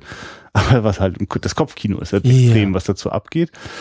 Und ich glaube, es ist natürlich auch die Bedrohung. Es sind ja auch mal sehr junge Menschen, die der da im Fokus hat. Und, Und natürlich wird, wird die Figur ähm, ah ja, richtig, gar, gar nicht vorgestellt. Also das ist wirklich das Böse, keine Erklärung dazu, es ist einfach da und es muss bekämpft werden. Ja, ist lustig. Es gibt natürlich total krasse Erklärungen gleich am Anfang. Äh, ja, also, aber das ist, das kann Ja, man, das genau. kann man verdrängen, weil es ist, also es wird quasi, also ich weiß gar nicht genau, wie eindeutig, äh, also das kann man, also nachdem Jahrzehnte später ist das quasi alles fester Bestandteil der Legendenbildung so. Ich weiß gar nicht, wie man das im Film verarbeitet. Also die Einstiegsszene ist eine komplett, komplette subjektive äh, wo wir durch äh, eine Maske hindurchschauen und uns in ein Haus hineinbewegen. Ich überlege gerade, wer da, ob da wird da eigentlich die Mutter getötet oder die Schwester, das weiß ich nicht genau. Jedenfalls äh, denken wir halt ein Mann oder irgendwie, ne, dringt gerade ein und bringt da jemanden um und dann kommt halt raus, es ist der Sohn dieser Familie und es ist ein Kind. So, es ist Michael Myers mit, keine Ahnung, mit zehn Jahren oder so. Und dann, das ist jetzt der interessante Punkt, äh, dass ich das schon nicht mehr genau zusammenkriege, weil die anderen Filme das ausführlicher erzählen. Äh, ah, doch, doch, natürlich. Auch im ersten Teil gibt's schon diesen äh, Psychiater, diesen von Donald Pleasance gespielten Psychiater, der qua also dem einfach der Michael Myers ausgebüxt ist aus der, aus der Klinik. Aber das versuche ich gerade zu überlegen. Oder Aber genau, aber da kann man doch über das Böse mal reden. Ja. da, da ist das Böse einfach nur böse, per se. Es ist zwar, äh, es, also klar, es ist von Anfang an böse. Ja, ich verstehe. und, ja. und es Mhm. gibt auch nicht irgendwas Rationales. Ja, stimmt, ist lustig. Ich wollte gerade ein Kindheitstrauma strukturieren, aber eigentlich ist er ja da auch schon ein Mörder und wir wissen gar nicht, was ihn denn zum Mörder gemacht hat. Ja. Mhm. Und, und, und er wird natürlich immer so, also genau, wir sind bei den Protagonisten, also bei den jungen Menschen, die dann höchstwahrscheinlich oder zum Ja. sehr wahrscheinlich umgebracht werden. Und er ist dann irgendwann da. Also äh, da wird, da kommt ja viel durch die Spannung, wo ist er denn jetzt? Wann, wann kommt er, wann kommt er denn? Da ist nichts irgendwie, wo man denkt, ach ja, da müsste er jetzt von da kommen, weil er ja da war. Der ist sofort da und das macht es halt so, du hast keine Chance, dich vor dem irgendwie zu verstecken, weil die nächste Einstellung, er ist da. Und das macht es halt so oh, Ja. emotional. Hast du ihn noch vor. Augen, dass es die, die ganz junge Jimmy Lee Curtis ist, die Hauptfigur? Ähm, das weiß ich, weil äh, sie ja vor ein paar Jahren irgendwie mit Halloween H2O Naja, ja. das nochmal auf. Das ist auch schon ein paar mehr als ein paar Jahre Alex. Ja, wirklich? Ja, wir sind auch nicht mehr die Jüngsten, aber Ach, Ja, ja. Aber, aber Jimmy Lee 2000er. Curtis. Ich habe Mhm. gerade wieder, äh, ich bin rein, ich habe versucht, äh, den, den Film zu gucken. Ah, Ein Fisch namens Wanda. Und Mhm. ehrlich, es hat nicht mehr so richtig funktioniert. Ja, das kann ich mir vorstellen, ja. Also der, der hatte damals schon nicht 100% äh, funktioniert und da- da- das wäre auch so ein Film, da wäre ich sehr vorsichtig. Den würde ich nicht zücken, so nach dem Motto, der funktioniert garantiert. Da wäre ich jetzt auch skeptisch gewesen, ja. Genau. Schade, ja. Aber Jimmy Lee Curtis hier, äh, total toll. Also da fällt mir noch hier Eddie Murphy ein, hier, wo er der Bettler ist und dann hier mit einer Wette als Sch Hm. Firmenchef und Kenn mit ich noch nicht, ja. Dan, Don die Aykroyd. Glück, Die Glücksritter. Glücksritter. Genau. Mhm. Grandios. Mhm. Und alle, die Jimmy Lee Curtis mögen, Mhm. sollten da rein. Ja, ja, es, es gibt so ein GIF im Internet, das die Schlüsselszene mit Jimmy Lee Curtis in die Glücksritter zeigt. Oh, schönes Nerdlachen. Oder schönes Männerlachen. Ja, du, ich meine, bei der Pubertät habe ich halt True Lies geguckt und äh, Oh. dazu ja auch viele Fantasien entwickelt. So, denn Genau. Äh, Donald Ducks tollste Abenteuer. Es steht als Kompilationsfilm da. krass, ja. Wahnsinn. Nicht schlecht, was da äh, schon alles rausgeballert worden ist und auch sein Publikum gefunden hat. Das heißt also Kompilationsfilm, das sind verschiedene Abenteuer von ihm, die zum Kinofilm zusammengeschustert wurden. Ja, und möglicherweise ist vielleicht wirklich nur, ähm, weiß ich nicht, fünf, sechs Episoden haben am Ende 90 Minuten ergeben und das war's schon. Aber ich weiß nichts darüber. Und haben, ist eine Wiederaufführung, haben aber 800.000 äh, Zuschauer ins Kino gelockt. Äh, der nächste, vielleicht sagt ihr Ja, das was? genau. Ich, ich überspringe jetzt einfach. Äh, also Ja. Der sagt mir auch was. Also genau, ich sag kurz die Wiederaufführung der Hexe, die Hexe und der Zauberer. Äh, das ist einfach ein, ein Disney-Film und oder Merlin und Mim. Nee, ist auch nicht der, an den ich gerade denke. Dann weiß ich es auch nicht. Lass uns mal zu Nummer Ja. 33. Quadrophenia. Sagt dir das was? Das ist der Musikfilm mit The Who und Genau, und ich sehe da immer die aufgemotzten Motoren. Mhm. Und wie, wie hieß die, äh, die Subkultur nochmal? Die Mods. Ah, Das- okay. Ja, ja, das, sind die weiß ich, Typen, ja. schöner Anzug, Ah, ja, okay. cool. Äh, also genau, habe ich leider auch noch nie gesehen. Weiß ich nur, würde ich mir gerne mal angucken. Ja, weißt du da mehr? Ich, ich habe ihn gesehen und weiß schon nichts mehr. Was ist Okay. kein richtig gutes Zeichen. Aber Also ist, glaube ich, ein, eine Popkultur. Ja. Ich bin sehr gespannt, ob du die Nummer 32 Ja. kennst. Und da bin ich ja sogar fast ein bisschen überrascht, dass der also relativ weit unten ist, weil ich dachte mir, das wäre damals auch ein sehr erfolgreicher, also sehr, sehr, sehr publikumstarker Film gewesen. Wann ist der denn rausgekommen? Ähm, Guck mal hier. Heißt das denn, wenn, guck mal, der ist am 9.11. rausgekommen. Heißt das, da wird auch nur das Jahr gezählt? Oder wird, weißt du? Ja, ja, ich sehe auch schon, dass da auch noch ein Sternchen hinter der Zahl ist. Ja, das, das also wir, genau, das bleibt weiterhin, wir haben es schon gesagt, ne? Bitte mit Vorsicht genießen, wenn wir hier so irgendwelche endgültigen Zahlen aussprechen. Ähm, Genau. Welche, nee, ja, wahrscheinlich nicht. Wahrscheinlich würde es dann noch weitergehen. genau. Die durch die Hölle gehen. Ja, von Michael Cimino mit Robert De Niro, Christopher Walken. Das sind so die großen Meryl Streep, das darf man auch nicht vergessen. Oh, wusste ich auch nicht. Hast du, hast du nicht mal, also Nein, du gesehen nein. hast du den mal? Ja, Hm? genau. Ich habe ihn auch einmal gesehen, war beeindruckt, weil der gehörte sozusagen zu meiner Kinosozialisation. Ah, also ja, als es dann irgendwann in der Pubertät und später, Ja. den musst du dir reinziehen, weil der ist wichtig, der ist gut. Ja. Und fand ich auch. Ja. Also ich fand ihn auch, diese, diese Zweiteilung, die fand ich toll, dass er so, so ruhig ist. The Deer Hunter ne, im Original. Mhm. Ähm, und Titel passt total toll. Ähm, ich würde mir gerne heute nochmal angucken, diese, war das russisch Roulette? Nee, es, Mhm. war es russisch Roulette? Ja, also so, Aber irgendwie so eine, so eine, naja, naja, also doch klar, russisch Roulette. Also der, der Revolver hat nur eine Patrone und äh, wird gedreht und du weißt nicht, ist die dann ist es voll- russisch Roulette, ja. genau. Ich wusste es bloß nicht, ob es genau dieses Spiel war. Doch, doch. Ähm, Genau, also das ist das, ist das Spiel, das im äh, wie in einem äh, Gefangenenlager des Vietcong mit den Amerikanern oder den Gefangenen dort gespielt wird. Genau. Und halt dieser, das was auch bei Rambo ist, er kommt nach Hause.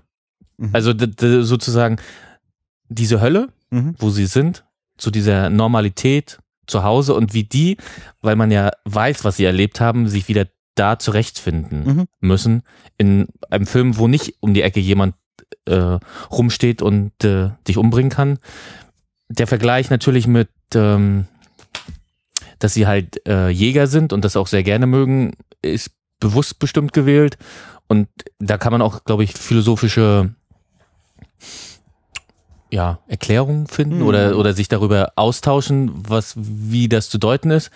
Ich fand es einfach, das fand ich halt spannend. Also wie das normale Leben, wie da der Krieg reinbricht und wie er wieder zurückkommt. Und eben aus der, aus der Sicht derjenigen, die da sind. Nicht aus der Sicht, die da geblieben sind, sondern die äh, vor Ort waren und, und diese Hölle erlebt haben, um dann wieder zurückzukommen und zu sagen, ja, Schatz, machst du mir mal einen Kaffee. Mhm. Mich würde sehr interessieren, ob der Film äh, in der DDR gelaufen ist, weil was ich für mich sehr irritierend mal als Anekdote gelesen habe, ist, dass es äh, Jane Fonda äh, damals, ich weiß nicht, ob sie das schon auch bei der Oscarverleihung selbst gemacht hat, der Film hatte einige Oscars damals gewonnen, ähm, jedenfalls hat sie sich sehr lautstark, sehr, sehr kritisch gegenüber diesem Film geäußert. Sie als Aktivistin gegen den Vietnamkrieg und in diesem Film quasi äh, einen, äh, also ich, ich kenne den genauen Vorwurf nicht, aber er geht schon in eine Richtung, die man zumindest schon auch, also, also das ist auf jeden Fall, spielt ja eine Rolle in diesem Film, nämlich so dass das Verständnis von, von Patriotismus und, und, und Vaterlandsliebe, ne? Also die letzte Schlussszene, sie singen äh, alle gemeinsam äh, nach dem Tod äh, ein, eines der Kameraden, einer der Kameraden nach dem Hm. Äh, God bless America. Ne? Ja. äh, ich wäre im Traum nicht drauf gekommen, bei diesem bitteren Vorgang darin irgendwas Patriotisches zu entdecken. Also jedenfalls irgendwas, was darüber hinausgeht, dass man irgendwie so nach seiner Identität sucht, so. Ne? Äh, und ich habe das Gefühl, keiner findet die. Also dieses Jagen ist ja was so was was vielleicht so, was man so äh, ist ja ganz urig von mir ist auch noch amerikanisch irgendwie so also es, es wird auf jeden Fall so überhöht gezeigt und aber ich habe dabei ja überhaupt gar keinen äh, wo will ich gerade darauf hinaus? Ich, ich fand es interessant, dass dieser, dass der Film teilweise ganz schön äh, auf eine Art und Weise interpretiert worden ist, äh, die aus der Zeit herauskommt. Die, also ich hatte das nicht. Ich gucke den Film, Mhm. für mich ist das ein glasklarer Antikriegsfilm, Ja. massiv verstören. Ich habe zu keinem Fall Zeitpunkt das Gefühl, das bringt irgendjemanden auf die Idee, irgendwie äh, nationalistischer oder, oder, oder militärischer äh, an irgendwas ranzugehen. Im Gegenteil. Ja. Und aus irgendeinem Grund konnte man diesen Film aber auch so missverstehen. Ja. Aber ist ja auch eher, wusstest du auch nicht, ne? Nee, also ja, ich mache jetzt ein erstauntes Gesicht. ja, ja, ist okay. Ich merke auch, dass äh, die Portion Halbwissen ist ja wieder recht groß, weil ich den Vorwurf nicht genau kenne, der damals geäußert worden ist. Aber gut, dass du ihn ansprichst. Also, weil, wenn, wenn, wenn einem das interessiert und ich, ich wusste das nicht, dass es da so einen Vorwurf gab. Ja. Ähm, für, also gerne, gerne zum Nachlesen. Also, Äh, Was ich interessant finde, ist, dass der Film wird immer so, weil er geht ja drei Stunden und dann, ja, das ist so diese, diese Zweiteilung, ne? Man ist halt äh, eine Genau. sehr massiv lange Zeit äh, mit, mit, mit in, in dem Arbeitsleben, äh, das sind alles Schweißer oder nee, irgendein Stahlwerk oder? Ein Stahlwerk, genau, ja, ja, genau, Mitarbeiter vom Stahlwerk, genau. Genau. Wir machen unterschiedliche Sachen und ähm, Und wir sind auch in deren Leben drin, ne? Also wie, wie das da vonstatten geht, was sind die Probleme im, im ganz normalen Alltag. Ja. Und das macht den Film halt so besonders. Genau, und, ich dachte, immer, als ich das erstmal cool dachte, ah ja, genau, diese Zweiteilung so, war darauf vorbereitet, so, dass es dann irgendwann diesen Bruch gibt äh, nach einer sehr langen Zeit. Und dann war ich mir nicht darauf vorbereitet, dass es eben genau nochmal, also eine dritte, einen dritten Teil gibt da drin, Mhm. ne? nämlich genau der, den nach dem Krieg und äh, vor allem der Reise von Robert De Niro wieder zurück äh, nach Vietnam, um dort dann den zurückgebliebenen Christopher Walken wiederzusehen, der immer noch äh, obwohl er nicht mehr, also er ist quasi nicht mehr Gefangener des Vietcongs, aber er ist jetzt Gefangener seines Traumas und kommt da ja nicht mehr raus. Und das ist, äh, ja, also das, das, also ich finde auch, dass das den Film auf eine sehr gute Art und Weise macht ihn ja auch zu einem, es ist einfach wirklich die Geschichte von diesen zwei Männern, so. Also da spielt auch noch ganz viel drumherum und es ist nicht unwichtig, in welcher politischen Zeit das Ganze passiert und das wird auch ein Stück weit miterzählt in dem Film. Ähm, aber es ist vor allem die Geschichte von diesen beiden und die ist total tragisch und, und packend und ja, ja. Okay. Wäre auf jeden Fall auch mal ein Film, den ich gerne auf einer großen Kinoleinwand sehen wollen würde. Ja. Ich glaube, mich tritt ein Pferd auf der 31. Wir müssen auch das Tempo ein bisschen erhöhen, Hier. merke ich gerade. Ja. Äh, äh, aber äh, John Landis, äh, ich, Sagt dir der Film was? ich, ich könnte Hast mir du ihn mal sogar- gesehen? Ich könnte mir vorstellen, Alex, dass ich den mal bei dir gesehen habe. Ich habe das Gefühl, fast alle John Landis-Filme außer äh, ähm, hier äh, American Werewolf äh, kriege ich äh, immer nicht so richtig erinnert. So, ne? Also ich weiß, ich habe ich hab irgendwie Blues Brothers gesehen. Ich habe irgendwie das Ding, das ist mit Bill, Mur Bill Murray, oder? Nein, das ist nämlich mit, äh, Dan na, je, das kann gut möglich sein. Belushi? Na. Genau, das ist John Belushi. John Belushi. Es ist John Belushi. Ah, okay. ja, ich, ja, ich, und, ich, und, und das Pferd, das Pferd, äh, äh, es, äh, Ach, wirklich, ich dachte, es ist nur so eine nein, nein, nein, es ist äh, genau, das ist ein, es ist ein Gag, es ist irgendwie, äh, es spielt eben äh, an der Uni oder am College äh, in, und das sind Partymacher at its best. Ähm, ich habe die Version auch von vor, weiß ich nicht, 15 Jahren auf DVD, da habe ich ihn auch das erste Mal gesehen. Und, und die ist auch noch nicht zu Ende synchronisiert. Also es gibt Teile, die auf Englisch sind. Also, und das gehört zu diesen National Lampoons äh, Mhm, mhm. Der Job ist Streifen. irgendwie auch noch abgespeichert, ja. Mhm. Also ich fand ihn damals, ich habe ihn sogar alleine geguckt und, und ich habe ich hab Tränen gelacht. Ich würde ihn heute gerne nochmal gucken, aber Ja. ich habe ihn wirklich so mit Mitte 20 erst gesehen. Also darum, der ist noch nicht so lange. aber ehrlich, äh, genau, den sollte man sich, und das ist wirklich so eine, den kann man sich wirklich, der, der kann auch nebenbei dann mal vielleicht auf einer Silvesterparty oder sowas laufen, dass man irgendwie zwei, drei Stunden vor Silvester ist, den mal guckt, dann ist man gut eingestimmt, weil die verarschen, glaube ich, den Direktor da so dermaßen und das hat irgendwas mit, mit dem Pferd zu tun. Aber mehr, mehr kriege ich nicht zusammen. Aber wirklich, das ist noch eine, äh, den sollte man, den darf man sich gerne angucken. Ist natürlich auch cool, äh, ähm, da kann die Reihenfolge ja nichts für, dass die beide äh, die Ja. gleichen Zuschauerzahlen haben, aber die durch die Hölle gehen und Ja, ja. ich glaube, mich tritt ein Sind die auch in der Pferd. gleichen Woche gestartet? Ja, äh, nicht mal ansatzweise. Alles klar, gut. Ähm, der nächste Film, äh, Nummer 30, ist äh, Rol von Rolf Lüssi, Die Schweizermacher. Schon mal gehört. Ach, als müsste man das noch sagen. Keine Ahnung. Du auch nicht, ne? Nein. Aber den nächsten bestimmt von Philipp Kaufmann, The Wanderers. Platz 29, eine Million Zuschauer geschätzt. Und also Ja. Genau, ich, ich gucke ich guck, äh, irgendwie in die Ecke und so. hoffe, dass ich in meinem Gehirn irgendwas finde. Weil Oh Gott, The aber- Wanderers, ja. ja. Aber das, ist, doch- das ging, geht um so eine Gruppe, ne? Das ist doch wieder. Genau, es ist so eine Gruppe, die wandert so. es ist The Wanderers als Song ist dir wahrscheinlich Der- präsent. Der ja. läuft da rauf und runter und da laufen auch überhaupt Songs aus dieser Zeit. Es Ja. ist die Zeit, in der wir unterwegs sind. Ob das jetzt gerade die 40er, 50er, 60er sind, kriege ich gerade nicht zusammen. Ja. Fünf- Aber das ist so eine, so eine Jugendgang, ne?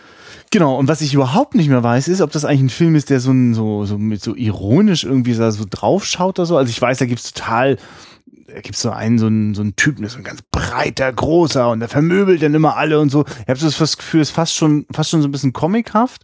Und ich weiß gar nicht, ob das, äh, also ich glaube nicht, dass es ist wahrscheinlich nicht die Idee von dem Film, wie ein authentischer Film über seine Zeit zu sein, sondern äh, es ist, glaube ich, eher so eine, eher so ein Märchen. Weißt du, wie ich meine? So, So ein- ein so ein Verklär- Großstadtmärchen. So ein oder so. netter Rückblick auf die gute alte Zeit. Ja, oh, na weiß ich, ja, weiß ich, ja, das, das weiß ich alles gar nicht. Ja. ja genau. Okay.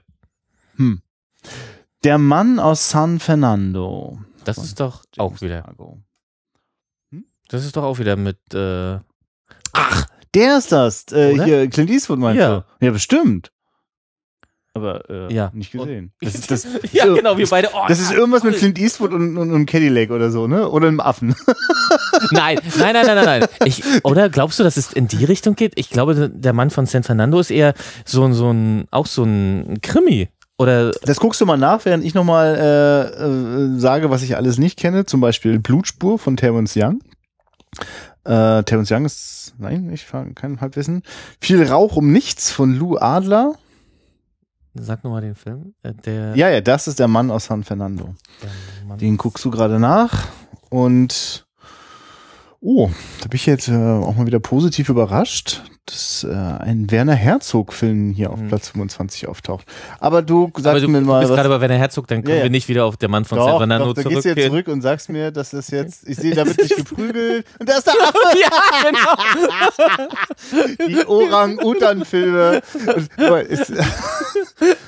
oh Gott. Es, also ich habe sie auch alle nicht gesehen. Ich, Nein, da, nee, nee, du bist auch dann auch nicht da, um heute mal ein Plädoyer dafür zu Nein, halten.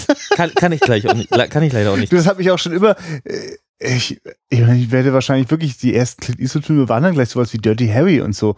Und dann, weißt du, blätterst du so durch die Filmografie und dann tauchen da diese Filmposter auf, wo er diesen bescheuerten Orang-Udan auf, auf, auf, auf den Armen hat.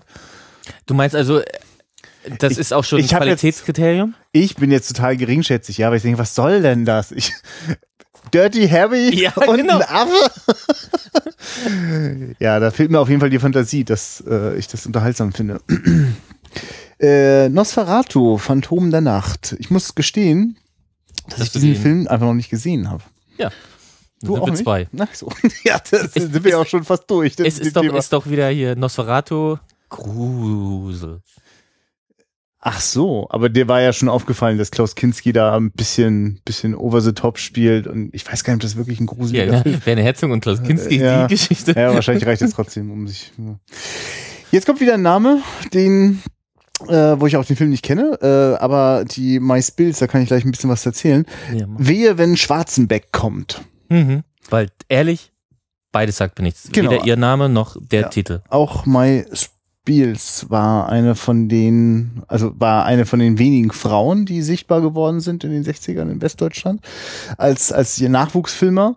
Und äh, die hat dann richtig großen Erfolg gehabt. Die hat einfach mehrfach sehr unter, äh, sehr offenbar ein großes Publikum gerichtete äh, Spielfilme auf die Reihe bekommen. Aber ja, mehr kann ich dazu auch nicht sagen. Würde mich aber auf jeden Fall mal interessieren. Ich habe einen Kurzfilm von ihr gesehen, oh, wirklich so ganz frühe 60er. Das war so so gut und unterhaltsam. Ging einfach nur um eine Frau, die äh, äh, quasi Selbstporträts von sich gemalt hat. Es war ohne ohne Sprache, alles nur mit Musik und Bildern, ganz ganz viel, auch auch manchmal ein bisschen provozierend, erotisch. Sie hat selbst die Hauptrolle gespielt und man hat so gedacht, so, oh klar, wenn die jetzt die Möglichkeiten bekommt, äh, große Kinofilme zu machen, locker. Also ich glaube zum Beispiel zur Sache Schätzchen mit Uschi Glas zum Beispiel. Das hat man zumindest alles schon mal irgendwie gehört. Und das ist immer diese Mai spielt. Also ist nicht uninteressant. Kann Aber zur Sache, Schätzchen, ist doch westdeutsches Kommerzkino at its best. das Oder Ja, das- sehe ich das falsch? Also Ja, äh, gerne. Äh, na, nicht. ich habe es nicht gesehen, aber ich mir mir kommt so vor, als müsste man es noch mal sich frisch angucken. also du meinst, es gehört nicht zu der Lümmel in der ersten Bank und alles, was so in die Richtung ging. Pelena Hu ja, würde ich behaupten. Pelena aber ich tue das auch nur, weil ich quasi äh, sehr vielversprechende Anfänge gesehen habe, die noch gar nicht auf den großen Leinwänden geflimmert sind. Ne? Also weil die Idee von dieser Berlinale Retro war ja auch bewusst Sachen zu zu zeigen, die noch bevor der große durch, also es ist ja alles noch bevor der die neue Welle sozusagen wirklich schon rübergerollt ist, so ne, das kam dann alles erst danach. Okay, Gut. Der weiße Hai 2 auf Platz 23. Wie schön. Das heißt, du guckst dir dann auch der weiße Hai nicht, aber du hast wenigstens Ja, das ist ersten Mal gesehen, oder? Äh, genau, das ist kein Horror. Ach so, Ach so, ja. sehr schön. Naja, Das, das, erklärst du mir irgendwann nochmal, wo du denn den Unterschied machst. das ist für mich ein Katastrophenfilm. Ah. Ja, weil, Ja, okay. okay, da, okay da, natürlich könnten wir, Ja, ja, du hast recht, du hast Nein, nein, ich finde das total schön. Aber genau, Katastrophenfilme und Horrorfilme. Ja, gibt es und ich nehme sie nicht wahr. Ich, ich, ich weiß, ich empfinde ja auch zwei sehr stark auseinanderliegende Pole zwischen Nackt und der Kannibalen und der Weiße Hai 2, ne? Also ich bin da schon bei dir.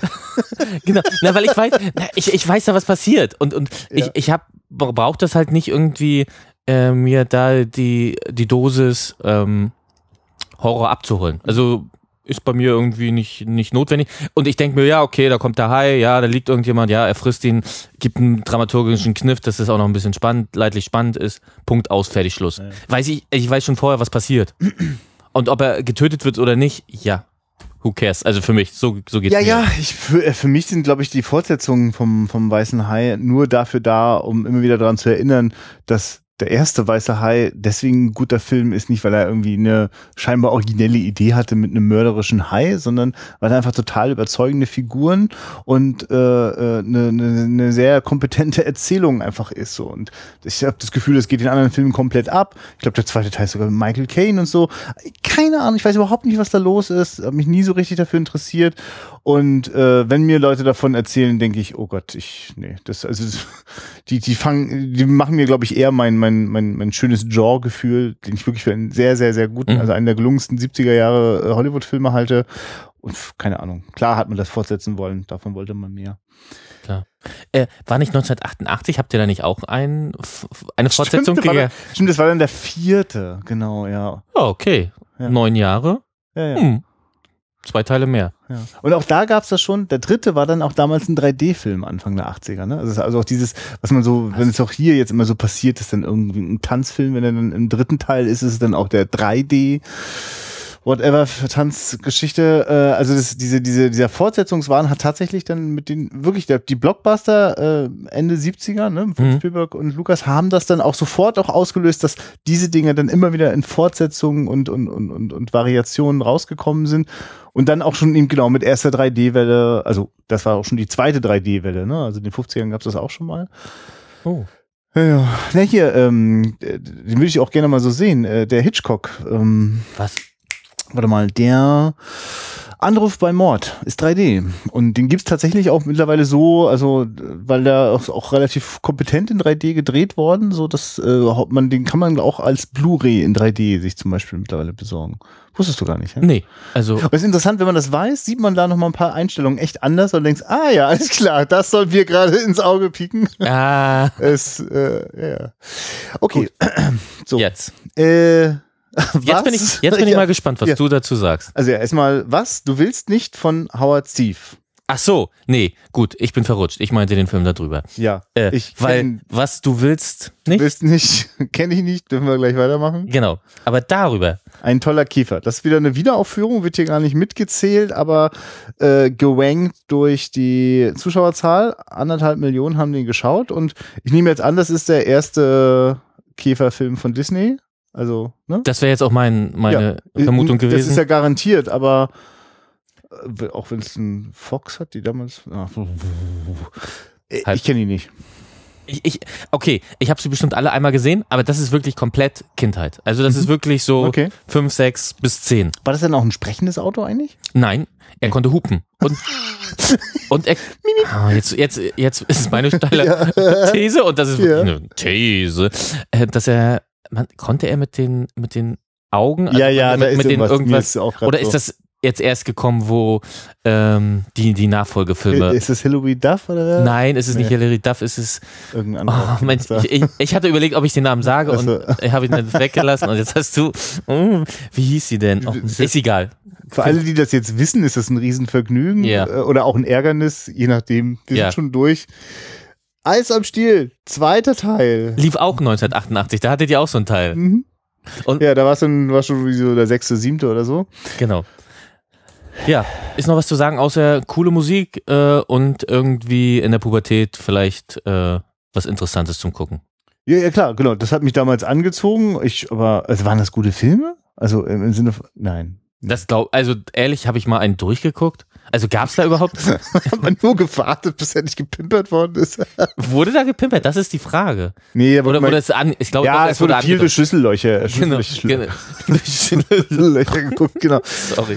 Ah, ja. Okay, lass uns weitergehen. Noch so ein Film mit mit mit Banden, so. Genau. So, ähnlich wie bei The Wonderboys. Die Warriors. Genau, The Warriors. Walter Hill, total, ja, aber The Warriors? Sagt dir nichts, ne? Gar nichts. Ja, das, äh, also den kenne ich jetzt ein bisschen besser. Äh, das ist das Ding äh, eine Nacht. Äh, äh, äh, ich weiß gar nicht, welch, was die Tour, also New York. Und irgendwie geht es, glaube ich, drum wieder. Also, da wird gerade irgendwie aufgerufen zu großen, wir müssen jetzt einfach mal äh, die Stadt uns zurückerobern. Lauter Subkulturen finden sich irgendwie zusammen und wollen jetzt einfach mal äh, so zeigen, wer, wer hier so der Boss in der City ist. Und es gibt einfach, also unsere Figuren sind die Warriors, so Warriors, das sind einfach so, so, so eine, eine Jugendgang und die muss es dann irgendwie schaffen, äh, äh, rechtzeitig wieder irgendwie in ihre, ihre Heimatecke anzukommen, wo sie nicht gefährdet sind. Aber sie sind quasi an einem Ort, wo sie von all diesen anderen Gangs verfolgt werden. Ne? Und sie müssen, sie müssen da weg. Also im Grunde genommen ist das eine Aneinanderreihung von, von, von, von Prügeln und Verfolgungsjagden so. Ja. und äh, das lebt davon, dass das extrem stilisiert ist. Also ganz viele Masken und übertriebenes Schauspiel. Äh, Walter Hill hat das irgendwie Anfang 2000er nochmal so, so ein Director's Cut verfeinert mit Comic-Szenen noch dazwischen montiert und so. Also ein bisschen den George Lucas gemacht, ja, ja. Aber äh, genau, wenn du darüber ja. äh, äh, schmunzelst, heißt das, das ist nicht so gelungen gewesen? Also der, der ist, der ist ziemlich stimmungsvoll. Äh, den kann, also ich kann den nicht eine Sekunde ernst nehmen und ein paar Mal habe ich das Gefühl, der Film tut es aber und dann äh, wird's komisch so. Ja. Ne? Also Gut. Jo, das ist krass, da kommt gleich der nächste Walter Hill-Film hinterher. Der Driver mit Wayne O'Neill. Kennst du nicht, ne? Na, ja, also du, nein, ich kenne Dwive und, kenn und, Isabella Adjani. Also, wow. Ich weiß gar nicht, ob ich das italienisch sage, sie ist ja eine Französin. Äh, den kann man schon gucken so. Also ja. Max würde jetzt hier zum Beispiel in hohe Ekstase geraten, weil ja. also ein Mann gegen das Gesetz oder vielleicht sogar außerhalb des Gesetzes, der Driver ist der Typ, der einfach äh, organisiert, wenn, wenn Leute irgendwie einen Überfall machen oder irgendwas Kriminelles, dann fährt er sie von A nach B. Ja? Hm. Also das ist extrem nah, also Drive ne, von äh, Winding Weapon könnte es quasi gar nicht geben, wird es nicht den yeah. von Walter Hill geben. Es gibt ganz viele Parallelen und äh, eigentlich ist Drive eine, eine von diesen, oder Driver ein sehr gelungener Versuch von Walter Hill, seine Western-Geschichten, äh, die er ja auch gemacht hat, äh, in die, in die Gegenwart zu bringen. So ist eigentlich eine Western-Geschichte, nur halt klar, das Auto ist der, der, der beste mhm. Pferdersatz in der Stadt. Äh, ich, ob das eigentlich ein guter Film ist, so, ne, im Sinne von, mhm, genau. äh, packt der, würde mich der heute noch packen, also, das kann ich, deshalb wäre ich auch eher skeptisch. Schon lange nicht mehr gesehen. Okay. Der nächste Film. Steiner, das Eiserne Kreuz, Teil 2. Ja, da müssen wir nicht viel drüber reden. Ich wusste gar nicht ganz genau, dass es einen zweiten ja, Teil gibt. Gibt es. Und ehrlich, das Ding ist wohl sehr, sehr schwierig. Okay. Soweit ich das weiß. Ich, ich, ich hätte nie gedacht, dass Steiner das Eiserne Kreuz sogar noch vor, es muss ja vor 79. Ja, ja. Aber nicht viel, irgendwie.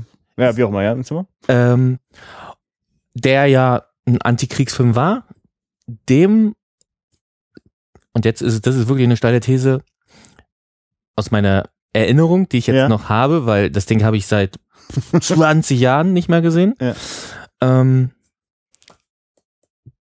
der ist Krieg, der kann kriegsverhältnis ja, okay, sein. Verstehe, ja. Also da, da wäre ich, also das sollte ich nochmal nachgucken. Ist wahrscheinlich so wie bei Rambo 1 und dann Rambo 2 hinterher. Und man denkt so, Moment. Ja, ja, aber da gab's, da gab's Diskussionen drüber. Also nicht ah, ja, wie Rambo hier irgend so ein Action und ah, wir machen. Interessant. Gerade ich mein, der Hintergrund, genau, es ist zwar ein, auf jeden Fall McLachlan hat, äh, ein Andrew ja. V. McLachlan hat den gemacht, aber ist halt auch ein, ein deutscher Film, wird auch so hier geführt und ich glaube, hinter dem Hintergrund ist es natürlich nicht, da kann man nicht irgendwie Rambo in Afghanistan oder Rambo im Dschungel ist immer noch äh, weiter weg ja. als äh, der Zweite Weltkrieg äh, für die Bundesrepublik Deutschland. Ist es eigentlich auf irgendeine, in irgendeiner Form diese Steiner-Figur auf, äh, auf eine Figur an der Realität angelehnt? Oder ist das. Was das, ist eine, das ist eine gute okay, Frage. Ja, der Name lässt mich vermuten, nein. Ja weil Steiner ja, ja, ja. stark, Durchsetzung. Äh, äh. Du, nachdem die Anwälte von Beate Zschäpe Stahl her und äh, jetzt die dritten Namen vergessen, der auch nochmal in so eine Richtung ging. Sturm, genau. Ohne Scheiß, ja. Stahl her und Sturm sind die Anwälte von ja, Beate okay. Zschäpe. Also genau, also wenn, wenn, das, äh, genau. also so wenn, das, wenn das ein Zufall ist, okay, dann will ich nichts gesagt haben. Natürlich hießen die Leute auch Steiner. Aber okay, ähm, weiter geht's. Genau.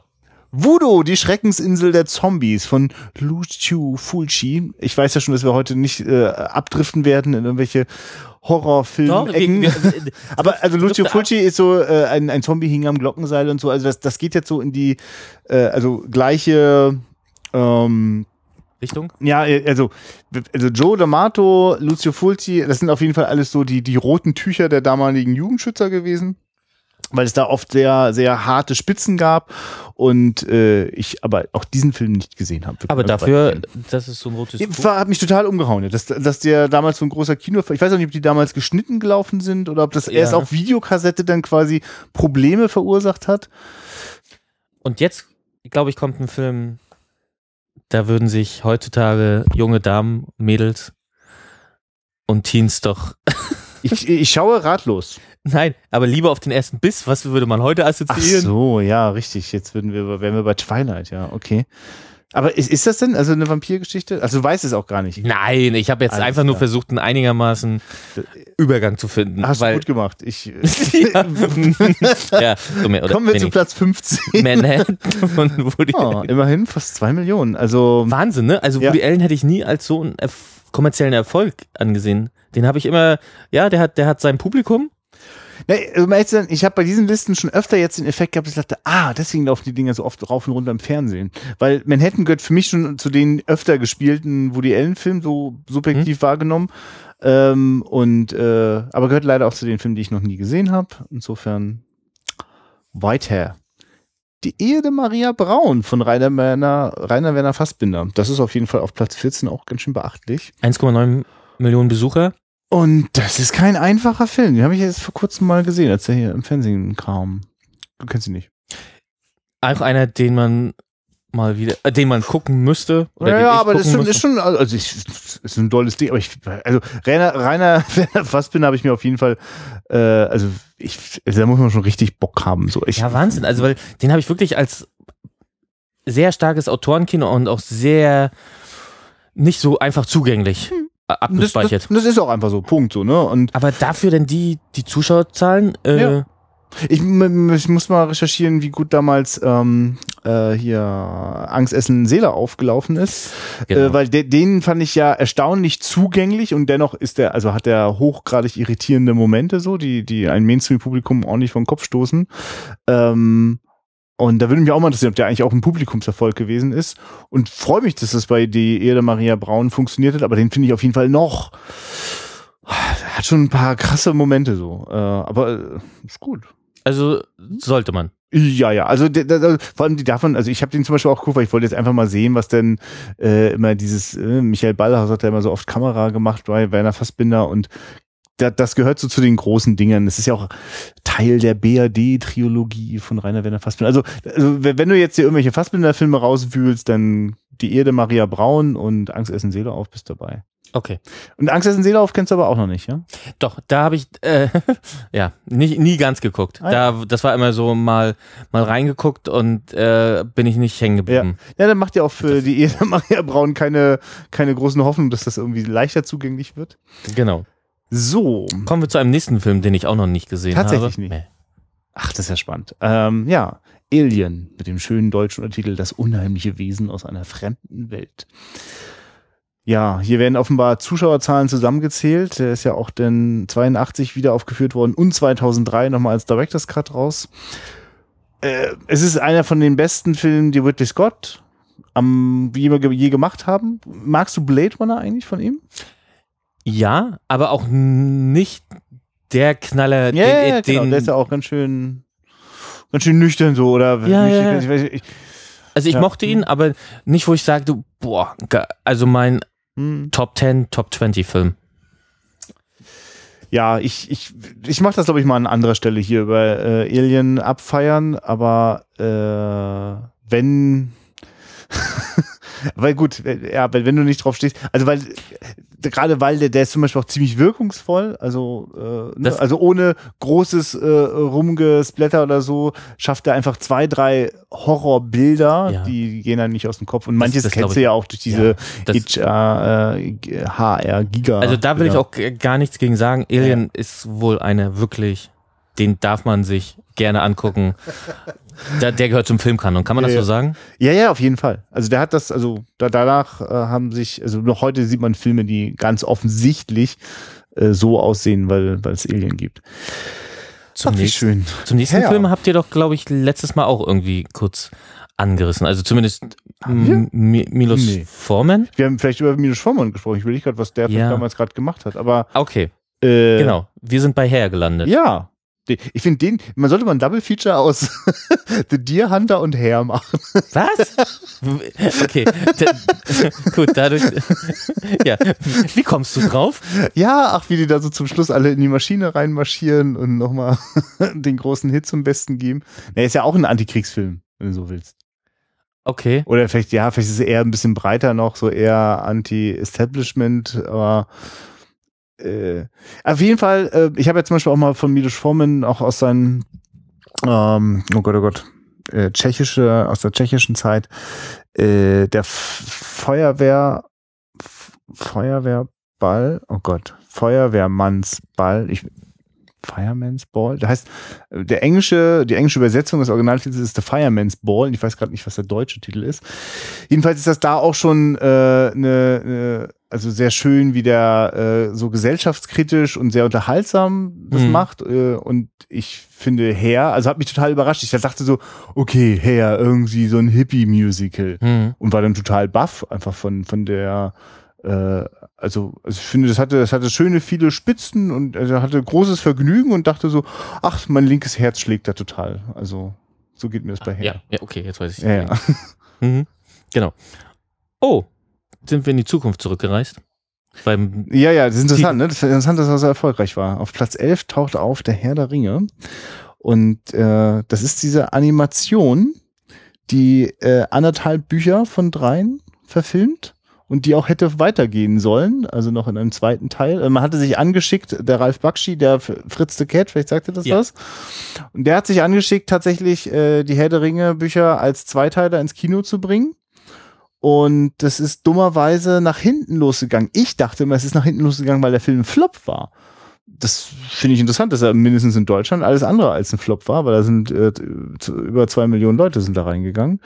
Ähm, und hast du mal was davon gesehen? Nein, das sagt mir, das sagt mir. Also, also nur ein technischer Aspekt, der ist echt interessant. Es gibt ganz viele Szenen, die sind vorher real gefilmt worden und dann anschließend nachgezeichnet worden. Und das gibt dem Film so einen ganz, ganz seltsamen, hyperrealistischen Zeichentrick-Look. So. Also, weil, weil man sieht schon, dass das eigentlich, also so ähnlich wie das Musikvideo ähm, von Aha, ne, wo auch dieser Effekt Ja. ist. Ne? Und ja, ja. und so gibt es einige Szenen in diesem Herr der Ringe-Film, die sind äh, besonders eindrücklich, weil die, weil man eben merkt, dass das äh, emotionale Details gerade in Gesichtern abbildet, die man so sonst nicht äh, sehen würde. Also sehr faszinierender Trickfilm, nur halt schade. Man kann, also man guckt den und will dann natürlich den Rest gucken, den gibt's dann einfach nicht so. Ist nie gedreht worden. Funktioniert der Film als Einzel? Nee, eigentlich nicht. Also es war mein Gefühl. Es war so, wie, wo, wo ist der, warum gibt's denn keinen zweiten Teil?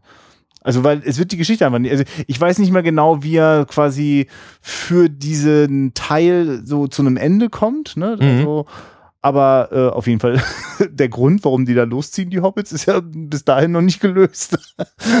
der, der Ring ist noch nicht im Berg gelandet. okay. Gut. Kommen wir zu Ein Käfig voller Narren.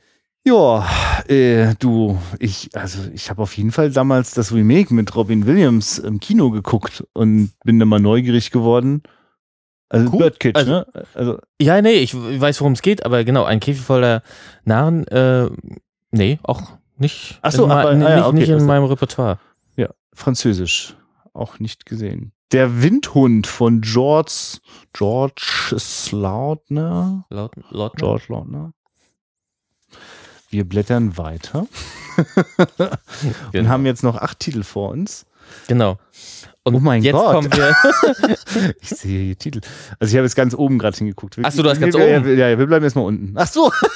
das ist ja hier krass. genau. Der Große mit seinem außerirdischen Kleinen. Michel Lupo. Ich gehe davon aus, es ist Italiener. Ja, ne, Logo. Bud Spencer und eine kleine Göre, oder? Ja, eine süße kleine Göre. Ach so, ach sogar Mädchen. Ja, so, Nein, grad- nein, nein, nein, nein. Ist ein Junge. Ja, ist ein, also würde ich sagen. Ja, ja, das ist ich ein auch. Junge. Nee, weil er so, und eine kleine Göre. Ja, Ich, das der, war, der war sehr sympathisch. Obwohl das einer der wenigen ist, den ich von Bud Spencer gesehen habe, aber jetzt nicht, der hat mich nicht vom Hocker gerissen. Also vom Ich Hocker glaube, gerissen glaub, der klingt gehört auch, jetzt auch, ja, nee, sag mal. genau, vom Hocker gerissen ist ja jetzt auch wieder, ähm, das ist ja eher was, was, was irgendwelche, ja, Gelüste, ähm, also gerade Bud Spencer Filme befriedigen Gelüste bei mir. Ja. Und, und- und- tut er das? Nein, eh, der, der schafft's nicht ganz, Ja. finde ich. Weil der, der nimmt sich auch zu ernst. Also der ist ernster als, als die meisten anderen. Äh, Die sind auch die, die Prügelattacken drinne, aber da ist auch sehr viel der kleine Junge und äh, Bisschen sehr ernst. ne? Genau. Ja. hm. Und vielleicht ist es deswegen, dass er, dass er da nicht, für mich nicht so gut. Na, und Terence Hill fehlt, oder? Das, du, also das ist eine steile These. Mal gucken, ob irgendeiner der äh, Zuhörer darauf was erwidern kann, weil es gibt ja sehr viele Filme, die ohne Terence Hill Okay. Ja, ich äh, laufen. das gerade, ja. Und es gibt auch viele Filme, oder na, viele, aber einige, wo auch nur Terence Hill zum Beispiel mitspielt. Ja, ja, okay. Ja, könnte sein, dass ich da ein paar Sachen zusammenwerfe. Jetzt wird's ja richtig krass. Also das finde ich jetzt noch beeindruckender als es. Es waren ja jetzt eh schon so viele italienischstämmige äh, äh, Zombie-Filme hier am Ja. Start. Äh, und jetzt taucht, wobei, Moment mal, das krieg ich sogar jetzt, das ich jetzt gar nicht auf die Reihe. Also George A. Romeros Zombie. Stimmt, das ist kein italienischer Film. Das ist, ach man, diese kack deutschen Titel. Äh, das ist, ähm, Ja. gibt auch ein Remake, äh, Anfang 2000er davon. Ähm, oh Gott, jetzt bin ich ja hier. Willst du nachgucken? Äh, ja, ich muss das mal Und- kurz und- nachgucken, weil also alle, die meisten Menschen werden das jetzt einfach gerade wissen und ich, dann kann ich ja gar nicht. Also, Also genau, er also hat, ja, nee. ja, nee, nee, also der, der, hieß auch, also ich weiß nicht, ob der so hieß, aber er, er lief quasi so intern unter uns auch immer äh, äh, äh, die die die die Kaufhaus-Zombies ähm, und das ist quasi diese schöne Ge- Geschichte. Also George A. Romero hat Nein, jetzt weiß ich. Ah, ja, und ich komme selbst nicht drauf. Ähm, Dawn as Dawn, nee, Der- Dawn of the Dead ist. Dawn of the Dead. Ja. Das ist nämlich, genau, auf den kam ich vorhin nicht. Das ist nämlich einer der Filme, die ich gesehen habe im Kino. Und der, den fand ich, also das Remake, das Ja. fand ich grandios. Genau, und das ist fast eins zu eins. Es ist ein Remake von diesem Zombie, der da steht. Und der hieß aber im Original auch schon The Dawn of the Dead. Und ist tatsächlich quasi sowas wie, also es gab, gab auch noch andere Filme, aber also George Romero hat doch äh, an, in den Ende 60ern gedreht äh, The Living Dead. Das ist der erste große, also im Sinne von, was, Quatsch mit diesen Superlativen. George Romero hat mit The Living Dead einen Zombie-Film 1968 gedreht, den äh, alle schon auch gar nicht so, also die haben ja alle schon so verstanden, wie er auch gemeint ist. Also nämlich auch als Zivilisationskritik. Und ich finde ja, dass äh, äh, Dawn of the Dead perfekt in, also mit der Location, mit der Idee ist. Das Remake, finde ich, hat das auch ziemlich kompetent noch mitgenommen. Und der aus den 70ern hat natürlich so ein kleines bisschen das Problem, dass er manchmal ein bisschen, bisschen trashig ist, so, ne? Also ein paar Momente sind so drinne, die, es ist, also die Schauspieler sind nicht ganz so überzeugend und so. Und das, aber so von der Stimmung ist der schon ganz schön geil. Aber auch extrem blutig. Also den, das war zum Beispiel ein Film, den konnte man, dem ist man damals immer hinterhergejagt, äh, in einer ungeschnittenen Fassung zu sehen. Und wenn man sie dann hatte, wollte man das dann auch alles gar nicht sehen, was sie sich da an Gedärme mal alles rausgeholt haben und so. Genau, weil, weil der ist explizit im Gegensatz zum Beispiel zu Halloween. Absolut, genau, ja. Das, Genau. Explizit, ich weiß nicht, ob das das ein Wort ist, das man zu dem nächsten Film sagen kann. Ich zeige Ihnen mal, zeig dir mal die Liste. ja, Apocalypse Now. Und inklusive Wiederaufführung hat der 3,366 Millionen und noch ein paar zerquetschte Ja. Besucher gehabt. Ja, ich kann mir schon vorstellen, das war wahrscheinlich ein dickes äh, Kinospektakel. So ist er wahrscheinlich auch vermarktet Aber ist worden. der nicht auch jetzt in der Wiederaufführung, meinen Sie damit, die meinen auch mit Redux dann damit, ne? Ähm, da hat er doch auch noch recht viele Zuschauer gehabt. Sind die da jetzt mit drinne oder nicht? So verstehe ich das, wenn da steht inklusive Wiederaufführung. Dann ist Ja, okay. natürlich schwer jetzt gerade zu sagen, und wie viele hatte er dann nun tatsächlich im Jahr 79 und so? Das was. Weil ich weiß noch, ich kann mich noch daran erinnern, dass das ein, also dass der gut Werbung für den gemacht wurde. Ja. Und dass der, glaube ich, auch nicht nur mal irgendwie eine Woche oder so im, im Kino lief. Also also der Ja, ich meine, Redux. das, das überlege ich jetzt gerade. Der war, dann immerhin vier Stunden lang und hast du ihn gesehen? ja. Also ich kenne ich kenn leider auch nur die Redux-Version. Ah ja, okay. Ich habe den nie. Äh, Aber na gut, aber die Redux-Fassung konntest du gut gucken. Oder? Ich habe ihn durchgehalten. Ja. Also ich, ich, ich kann jetzt nicht sagen, dass ich sage, wow, geil und ähm, wann kann ich mir das nächste Mal angucken? Ja. Also das, das ist nicht wie, es war einmal in Amerika. Ja. Äh, aber ich kann mich auch, aber ich kann mich auch erinnern, dass ich, dass ich nicht gelangweilt war. Ja. Ja, der, der ist ja voller faszinierender Momente. Äh, genau. Ich, ich, also ich bin halt groß geworden mit der, mit der Kinofassung, mhm. die sogar mit einer ganz speziellen Kinofassung, die ich auch immer nur im Fernsehen äh, sehen konnte oder damals im Fernsehen gesehen habe, die es äh, dann auch gar nicht auf DVD, äh, auf DVD so gibt, die nämlich nochmal so eine Art, äh, so eine Art Epi, Epilog? Ja, so ein Epilog. Also, also im Grunde genommen, also es ist schon noch der, die, also es endet ja mit dem gleichen Moment so, aber die Zerstörung, also äh, ist ja quasi, wird ja angesagt, ne, dass jetzt quasi Kurz Lager in die Luft fliegt so. Und das gibt's dann noch zu sehen, ist aber so ein bisschen äh, psychedelisch so, ne, also mit verfremdeten Farben und sowas und streckt einfach nur noch mal so diesen düsteren Moment, den man hat, wenn mal am Brando da am Schmutz liegt und oh, ähm, sagt. Ich, ich war aber deswegen ziemlich stark auf diese Fassung eingeschossen, war natürlich neugierig, was gibt's denn da noch? Wo man, da ist noch so sehr viel mehr gedreht worden und das sind ja wirklich komplette Sequenzen. Ne? Also alles, was du mit den Playboy Bunnies gesehen hast und so, das gab es vorher alles gar nicht so. Also das Getanze gab es, aber nicht die Szene danach, wie die da noch in diesem äh, äh, überfluteten Lager da irgendwie abhängen und so miteinander rumdallern und so. Das war alles komplett weg. Oder was halt auch alles komplett gefehlt hat, war diese französische äh, Kolonialplantage da irgendwie, ja. ne? Und also da gab es ein riesengroße Stücken äh, das hat mich total überfordert. Das, krass. Also es war wie, als wenn nochmal ein neuer Film plötzlich aufgetaucht ist. Mhm. Das ist so filmgeschichtlich interessant, aber den Apocalypse Now, den ich mal lieben gelernt habe, der war das dann nicht mehr. Ne?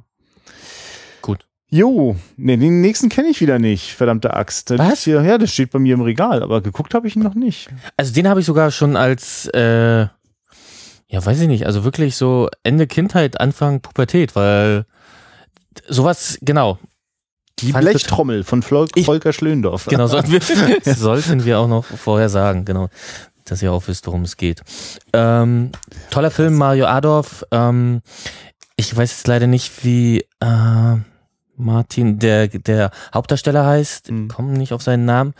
Ähm, hat danach nicht mehr sehr viele Filme gedreht. Äh, ist grandios in dem Stück. Es ist schmutzig, es ist dreckig, es zeigt äh, meiner Meinung nach Danzig spielt in Danzig. Mhm. Ähm, wichtig, also eine der Szenen, die jeder dann wohl kennt, ist eben ähm, die mit dem Pferdekopf und wieder Aal. Ach so. Äh, oder die, die Aale, also die fischen ja da und das machen sie mit einem toten Pferdekopf und dann die Aale kommen dann also ah, raus, ist sehr eklig. Und ähm, äh, ja. Ich kenne tatsächlich immer nur zwei Szenen. Die eine, wenn er trommelt und die genau. äh, dabei dann seinem Schrei die Scheiben zum Springen bringt. Genau. Und wie er äh, die, ähm, die Nazis aus dem Takt bringt. Genau. Ja. Und äh, ist halt ein schöner Film äh, gegen den Nationalsozialismus und mhm. ist natürlich toll, wie man sich, wie er sich dagegen wehren darf. Ähm, und äh, ja. Hat er eigentlich dafür einen Oscar? Ich glaube, der hat äh, einen Auslandsfilm-Oscar bekommen, ja. Ja, ne? Hm? Es ist übrigens so, dass die Filme, die ich gesehen habe aus den 60ern, da war ja Volker Schlöndorff auch voll mit dabei, in, bei der Berlinale, die haben schon so auch sichtbar gemacht, dass da einfach auch eine neue Generation von Filmemachern nicht die Scheiße wiederholen wollte ihrer Vätergeneration mit diesem Kollektiv aktiven Verdrängen, ne? nach dem Motto, das war bestimmt ganz schlimm, aber wir wissen nicht mehr so genau, was da war im Zweiten Weltkrieg und müssen jetzt auf gar keinen Fall darüber reden, sondern wir machen genau das Gegenteil. Ne? Wir lenken uns mal schön ab. Und man spürt so eine totale Schwere auf diesen ersten Film, so junge Menschen in so einer Sinnkrise, wo gehöre ich hin und ich gehöre bestimmt nicht zu denen und ne, also so diese, und ah, das ist doch ein Altnazi und so, man, das ist schon irgendwie alles so da, aber noch kann es nicht so richtig, also es ist noch alles immer so verschlüsselt. Also zum Beispiel Volker Schlöndorff hat da halt gemacht, äh, ähm, die, oh Gott, dass ich diesen Filmtitel jetzt nicht auf die Reihe kriege. Äh, der junge Törles, der ja quasi eine frühere Geschichte, also ein paar Jahrzehnte vor dem Nationalsozialismus, in der aber quasi so Anklänge drin sind. Man kann das relativ eindeutig als Parabel mhm. lesen. Mhm. Und ich finde es ja sehr interessant, dass der, dann macht er halt äh, 10, 15 Jahre später, macht er dann einen sehr konkreten Film und hat dann auch noch sehr konkreten, sehr großen Erfolg, finde ich ja sehr bemerkenswert, dass das also auch sein Publikum findet, dass das nicht nur so eine Idee von Künstlern war, wir müssen die Sachen thematisieren, wir müssen daraus große Filme machen, sondern dass auch ein Publikum damit gegangen ist. Ja, er hat ja auch natürlich äh, eine gute Vorlage gehabt, ne? Genau. Günter Grass, ne? Ja, Hm. genau. Aber, äh, sowas hast du zum Beispiel auch gelesen. War das? Habe ich die Blechtrommel gelesen? Nein, da würde ich sagen, da habe ich, da habe ich den kürzeren Weg mit äh, dem Film gewählt. Superman auf Platz Nummer 4. Oh Genau. Mann. Oh Mann, ich bin da so raus. Ich, Ja, also weil, genau, Superman, ja, bin ich, bin ich, bin ich auch im Gegensatz zu Batman, wo ich fast alles geguckt habe, Ja. ab den 60ern, bin ich bei Superman nie so richtig reingekommen. Ich habe, und das, ja, das ist jetzt meine Schande, aber äh, wir sagen, oder ich sage es, natürlich mit Louis Lane in den 90ern, äh, mit Terry Hatcher. ja, diese Fernsehen habe ich geschaut, ja. Okay, gut, danke. Dass du mich da nicht alleine lässt. nein, nein. ähm, warum auch immer. Ähm, aber genau, bei den Filmen bin ich. Also, natürlich habe ich da mal reingeguckt, aber ich glaube, ich habe nie einen komplett. Ich weiß noch nicht warum, was, was mich da von abgehalten hat, die Filme zu mögen. Ich kann mir jetzt übrigens vorstellen, dass alles, was nach dem ersten Superman kommt, auch eher schlecht ist. Das habe ich nicht mehr gut in Erinnerung. Ich glaube, da kommen jetzt nicht, nicht so, dass die jetzt immer geiler geworden sind. Und von den ganz neuen weiß ich, also da bin ich jetzt auch mit Ach so. Zack Snyder auch schon kom komplett raus. Aber ich glaube, dass der erste Superman wahrscheinlich ziemlich unterhaltsam ist. Äh, Richard Donner hat ist auch der Typ, der zum Beispiel äh, ähm, äh, Mhm, den gemacht hat? Kennst du den nicht? Nein, Ja, natürlich. Diese Weapon zum Beispiel. Also das Oh. ist durchaus ein Oh, okay. kompetenter Actionregisseur ähm, mit, mit Humor, dem ich auch eine Menge zutraue. Womöglich ist der erste Superman auch gar nicht schlecht. Ich habe mir den sicherheitshalber auch mal gekauft.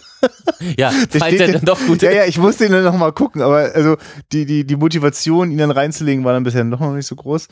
Äh, das liegt natürlich auch daran, dass ich eigentlich mit einer bestimmten Form von so ja, so, so, so, so unverfrorenem Comic auch gar nicht so viel anfangen kann. Ne? Also, wenn ich ein Kostüm so per se schon so lächerlich finde und ich das Gefühl habe, die meinen es auch nicht alles nur ironisch, Ja. dann denke ich so, puh.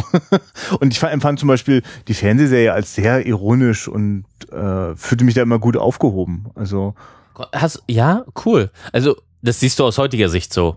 das sage ich jetzt ganz schnell. Ich habe das seitdem nicht mehr gesehen. Das weiß ich nicht. Vielleicht Ja. täusche ich mich ja auch, aber ich habe das Gefühl, es war ja auch es- die die die die Screen Time von Superman war ja auch überschaubar. Es ist ja nicht so, dass der ich hatte das Gefühl, er hat nicht ständig die ganze Welt retten müssen, sondern das waren eher so die also es war ganz viel Louis Lane und er, also auch Mhm. die die die Beziehung und dann eher so ja eher so auf der Höhe von von von Batman, also quasi mal ein paar Fälle ist das so? Ich meine, da gab's doch nicht jedes Mal, wurde doch nicht gleich die ganze Stadt bedroht oder sowas, oder?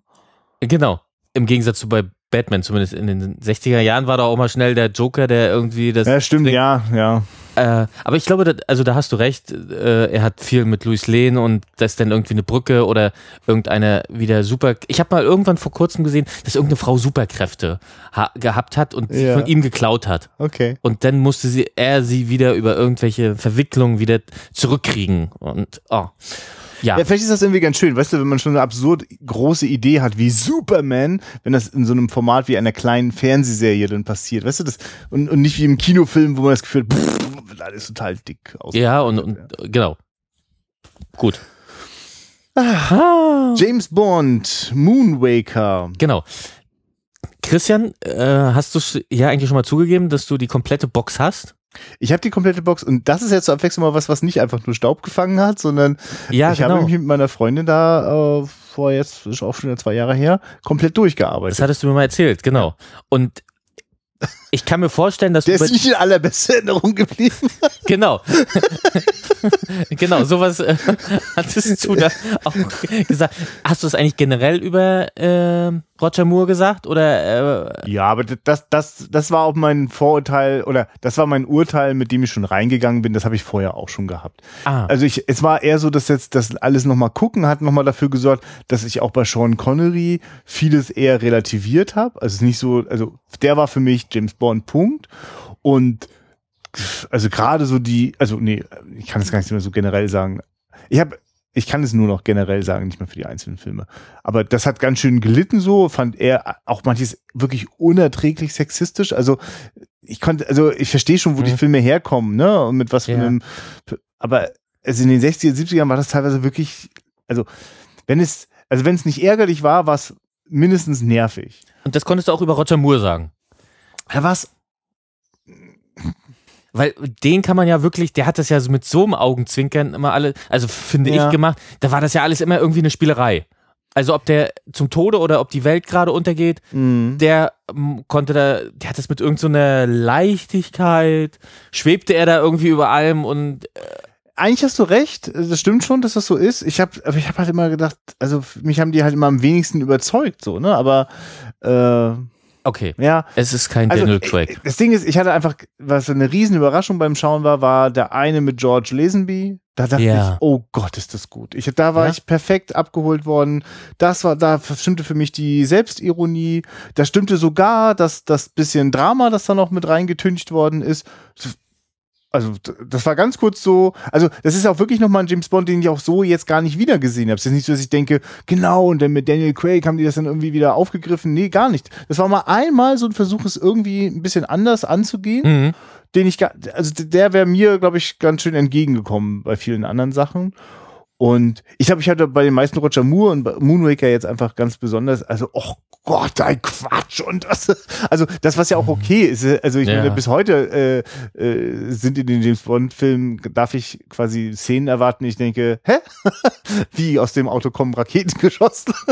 Ach ja. Äh, und als, als Jugendlicher oder als Kind war das da, ja, da hat mich das auch weniger gestört, gar keine Frage. da, da gehört das für mich so hin. Ja. Das waren so die Sachen, oh, 22 Uhr und ich darf bei Oma länger aufbleiben Ja. und dann gucke ich mir James Bond an. Es ist ja auch eine schräge Mischung, ne? dass sie teilweise so, also durchaus ihre Brutalitäten haben, dann eben so verspielt, dass sie sich eher an den Zwölfjährigen äh, richten, Ja. ne? Das eigentlich Ja. und dann aber auch wieder so so sexualisiert, dass irgendwie äh, selbst die Großmutter noch so Genau, aber so sexualisiert, genau, dass es nicht irgendwie, ja, äh, naturalistisch wirkt oder äh, dass es zu nahe geht. Das ist alles immer schön oberflächlich. Wenn Ja, ja, es zu ernst wurde, wurde weggeschnitten. Das Einzige, was, was man vielleicht an Brüsten gesehen hat, war im Vorspann. Ansonsten, ansonsten da gab es gerade bei Roger Moores Vorspenden immer ganz schön viel Ja, Brüste, Und, und, und die sind ja auch in die Popkultur eingegangen. Also wenn, wenn du heute sowas, äh, das wird ja auch oft zitiert, solche, äh, die Sachen. Aber äh, ich, ich fand, ähm, dass du, ja, also Roger Moore, das war für mich so der lockere, Mhm. immer mit dem Augenzwinkern. Ich kriege alles irgendwie hin. Äh, Aber jetzt mal so ganz konkret bei Moonraker so. äh, genau, ich überlege, ich kriege ihn zusammen, das war mit Beißer auf jeden Fall. Oh ja, stimmt. Ja, Und ich glaube, ist es die, wo er, wo der Showdown in, in der Station stattfindet? in denen die alle so überzeugen, die Gravitation, die fehlende spielen. Scheiße, du hast Das ist ganz- geguckt. Nee, d- d- d- das war, das war wirklich so, oh Gott, das, es hat es einfach, es hat, es war wirklich, es ist auch nicht gut gemacht. Es ist, es ist ja dieser Louis Gilbert, der den gemacht hat, der hat recht viele äh, auch gemacht.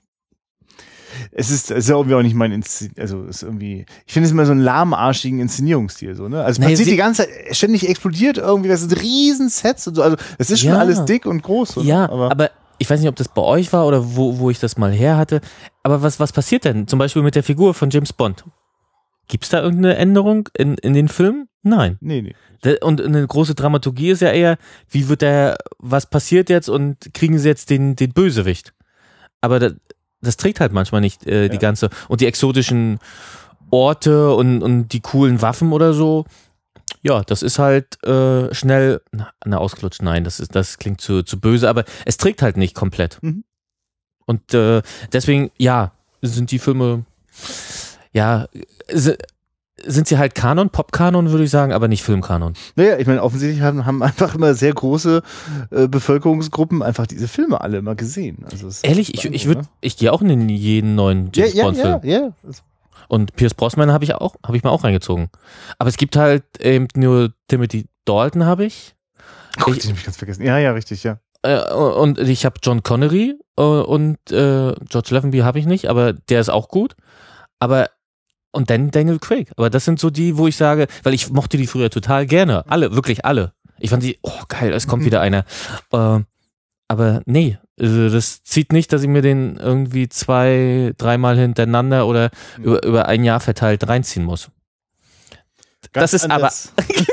also bitte, bitte, du darfst die Brücke behalten. Nee, Pausi. Pausi. Das ist ganz anders beim, beim, beim nächsten Film. Und jetzt kommen wir wirklich, nee, wir, wir waren ja schon da. ja. Und jetzt äh, kommt Terence Hill auch noch dazu Ja. beim Das Krokodil und sein Nilpferd. Ja. Kannst du mir noch mal ein bisschen helfen? Kriegst du ihn tatsächlich zusammen? Also welcher Film das konkret ist? Ähm, ich kriege es deswegen zusammen, weil ich ähm, auf der Ah. Internetseite das Bild sehe. Ja, okay. Und klingelt es da bei dir? Da könnte auch die Trappelmaker drüber stehen. Das ist also, du weißt, ne, das Ding, was sie in den 90ern Ja, wo sie beide schon haben. Ja, ja. deutlich älter ja. geworden sind. Ach, scheiße, ja, nee, ich nicht, nicht mal Genau. 100%. Aber, Ähm, ja. Es ist wieder so, äh, Bud Spencer ist vor Ort, es ist, es ist in Afrika, er ist ähm, Safari, äh, wie nennt man das, wenn man so eine Safari führt? Also er, er fährt, er, er fährt, genau, Safari-Führer. hm. äh, und, und das ist er da und äh, Terence Hill als, ich, nee, ich glaube nicht als sein Bruder, aber die gehörten halt zusammen, äh, taucht wieder auf. Alle freuen sich, das ganze Dorf, und aber wer freut sich mal wieder nicht? Bud Spencer. der alte Kriegskopf. genau. Und, ähm, es, und es gibt ein großes Problem. Irgendein Mogul ist in den, ist in, ist in den, ja, in, in dem Bereich, in dem Landstrich und äh, will da halt, ich glaube, was Großes aufbauen oder ähnliches und, ähm, und bedroht damit halt auch das Dorf. Und den müssen sie halt in Schach Okay. halten. Das ist es. Ja. Aber, aber was, ich weiß nicht, das ist auch nicht einer der stärksten, aber ich, den, hab, den gab es vor kurzem mal wieder. Ich habe wieder reingeguckt und es ist diese Szene, ich weiß nicht, ob du, ob du wie gut bist du eigentlich in Bud Spencer?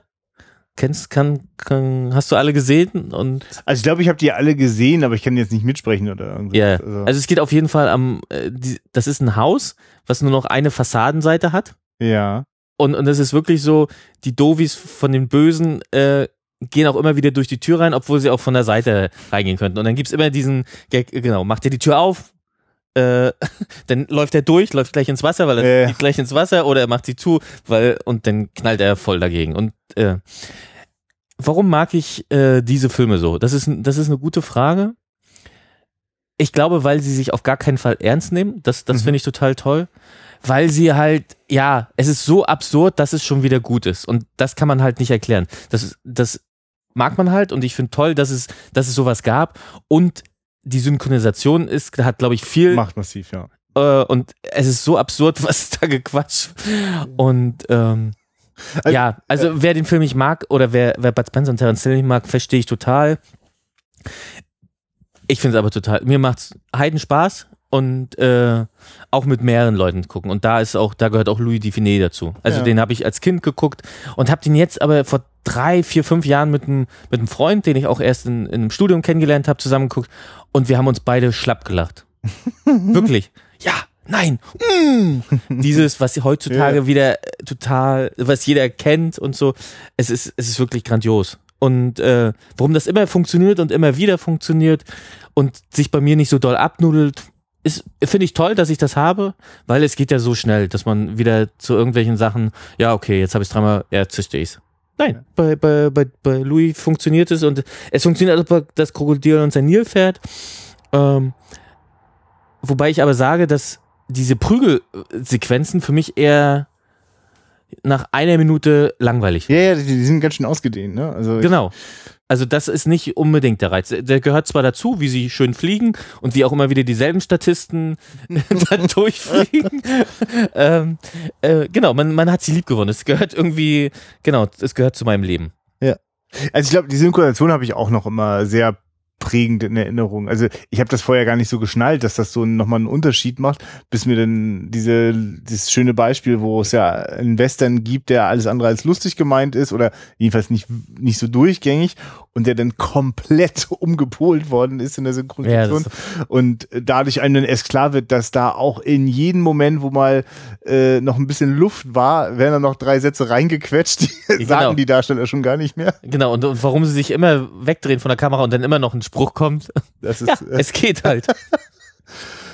Ja. ja. okay. Wie viele Zuschauer hatte der Film? 5,3 Millionen. Schon, Wahnsinn, ne? Das ist schon doll, ja. Also Ja, was zieht? Na ja, klar. Also da zum Thema Fortsetzung sind Bud Spencer und Terence Hill ja ein paar Meister. Also gerade wenn man diese, diese Zuschauerzahlen sieht. Ich weiß nicht, ob es der erste war, ich glaube es nicht. Ich glaube, das war eher hier irgendwie der, der müde Joe und Schlag mich tot oder die rechte und die linke Hand des Teufels. Ich glaube, das waren so der erste. Wo ich den einordnen soll, weiß ich jetzt leider nicht. Also, weil zeitlich, die sind alle, laufen alle so Mitte 70er, glaube ich, ne, bis Mitte 80er. Dann kommt's dann irgendwie mit den Miami Cops und so Ach ja, richtig, genau. genau. Aber genau. Aber ich, diese Ende 70er, also der Anfang, die mocht, die mag ich lieber. Sehr schön. Und jetzt müssen wir eigentlich einen kleinen Pups irgendwie einmal reinlassen. Daran denke ich immer noch. Äh, oder ist es eine andere? Ja. Äh, nee, also äh, Louis unheimliche Begegnung mit den Außerirdischen. Es ist nicht die mit den Kohlköpfen. Genau. Darum hast du jetzt eben auf diesen Gag ja. angespielt, ne? Ich Ach, glaube, ich glaube, hier, da ist es. Es ist wirklich. Ach so. Wo die Außerirdischen landen äh, er als Polizist wieder. Ach, und, und, und sie müssen sich ja stimmt dann heißt das ja und, sie, und sie müssen sich wieder äh, gegen äh, genau. Den kenne ich nicht. Gegen eine Gruppe die die sich ja verwandeln kann die Außerirdischen können sich verwandeln äh, müssen sie sich zur Wehr setzen und natürlich schafft es äh, Louis mit mit mit mit seinen Leuten wieder. Die Außerirdischen laufen als Menschen rum? Ja, ja genau. okay. und was sie schadet ist natürlich äh, Wasser weil äh, sie sind Maschinen äh, sehen aber aus wie Terminator. Also äh, sie sind, äh, sie werden dargestellt als ganz normale Menschen, bloß dass sie halt, wenn sie mit Wasser in Berührung kommen, auf einmal ganz eigenartig laufen. Und dann irgendwann zusammenfallen und dann Schnitt liegen da verrostete Teile rum. Okay. Wirklich Zahnräder und irgendwelche metallischen Körper. Durch, es ist, äh, äh, es wird wieder dieses Silvester, wenn wir uns wieder in so einem Haus irgendwo verschanzen und eine Leinwand aufbauen. Und dann ist immer so die Frage, was guckt man denn da? Mhm. Ich glaube, ich probiere mal bei Louis na, na, na, sei vorsichtig, das kann auch nach hinten losgehen. Na, ich finde es jetzt einfach gerade so beeindruckend, dass das so eine großen Hits waren. Äh, und ich jetzt gerade denke ich so ein Quatsch wie 5,6 Millionen Leute können nicht irren. Dabei irren sie ja regelmäßig, wenn sie in Till Schweiger Filme gehen. Oh. Nein, äh, sie irren ja nicht, sie kriegen ja, was sie wollen. Sie kriegen, was sie ich wollen. Ich möchte das nur nicht auch haben. Ja, genau. Ähm, äh, siehst du das auch bei Keinohrhasen und, und äh, Keinohrküken so? Also ich kann es nur für keinen Ohrhasen sagen, die anderen habe ich nicht gesehen. Also du hast gleich den ersten gesehen und da sagst du auch schon, sie ja, kriegen, was sie, was sie wollen und äh, das ist halt. Du, ich saß in einem Kino, voller, wirklich voller mhm. Kinosaal, die Leute grölen. Ich sitze da und guck mich um und denk, krass, ich bin wirklich gerade im falschen Saal. Ja. Also auch Nora Tschirner hat es für dich nicht rausgerissen. Die finde ich großartig, aber nee, da reißt da für mich gar nichts raus, weil ich das, das ist ganz schlimm, was die da spielen muss. So, also, also um Gottes Willen, nochmal das hässliche Endline und und ich sehe die ganze Zeit immer ja. diesen Typen und frage mich, das funktioniert alles nicht. Also ich verstehe, mhm. ich verstehe, auf welcher mhm. Ebene das funktioniert, aber dann fühle ich mich, also dann kommt noch ein Popsong und noch eine Montage und Nee. Also ist aber, also, aber ich, ich also das habe ich mir schnell angewöhnt, dann nicht so zu denken, die Leute sind alle bekloppt um mich rum, sondern nee, ich bin gerade der eine Bekloppte, der einfach in den falschen Film gegangen ist, so. Also weil es nicht, weil er nicht für mich ist. Toll. Ja, na klar. Also. aber also, aber trotzdem ist es natürlich für mich etwas befremdlich, dass äh, also richtig verstehen tue ich es dann aber trotzdem nicht, ne? Weil ich denke, boah aber kannst du dieses, ähm, was man ja immer Dieter Bohlen, kann man da genau das Gleiche immer vorwerfen und äh, der sich ja dann immer damit rechtfertigt zu sagen, naja, aber ich mache hier äh, Musik für Millionen, um, um, um da mal eine, einen Musiktitel. Ja, ach, aber weißt du, guck mal, es haben auch äh, immerhin vier Millionen die Blechtrommel geguckt. Ich kriege da jetzt, ja. glaube ich, nichts draus konstruiert. Ich, äh, ja, ich suche jetzt auch gerade nochmal das Beispiel für die gute Komödie. Das wird, das, das funktioniert so alles nicht ich glaube, weil es das eine gibt, kann das andere überhaupt da sein. Alles gut. Ich gebe mich da heute mit zufrieden. Ja. Und wir können ja abschließend äh, zu diesen Kinocharts noch festhalten, dass äh, eigentlich alles in den Schatten gestellt worden ist im Jahre 1979. Oh, ja. mit einer Wiederaufführung von Das Dschungelbuch, einem Disney-Trickfilm aus den 60ern. Der hat mal ja. eben neun Millionen Zuschauer gehabt.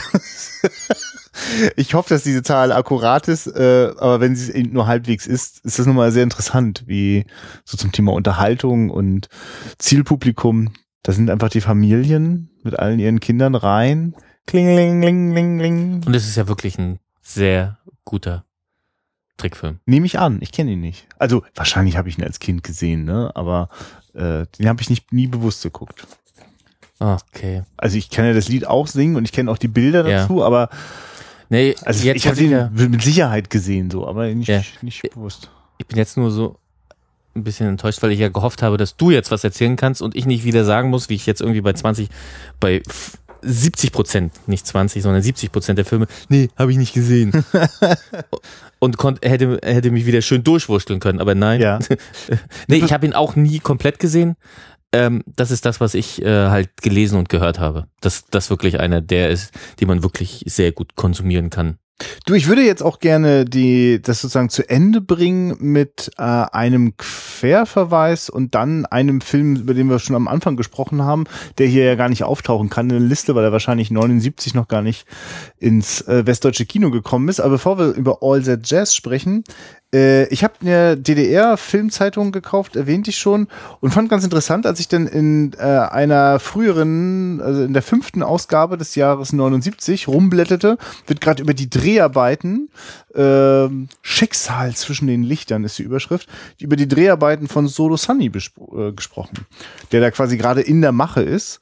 Und äh, ist auch total schön, wie die, wenn man merkt, äh, dass man schon so versucht hat, auch so Stars aufzubauen. Ne? Also es gibt dann auch immer so ganz große Bilderchen und äh, also dieser Film wird hier wirklich ganz komplett schon mal sehr schmackhaft beschrieben. Also äh, schon so auch im Dienste der, der DEFA-Filme. Und wenn man diesen Filmspiegel jetzt nehmen würde, hätte man das Gefühl, es laufen vor allem polnische, tschechische und russische Produktionen neben den DEFA-Filmen.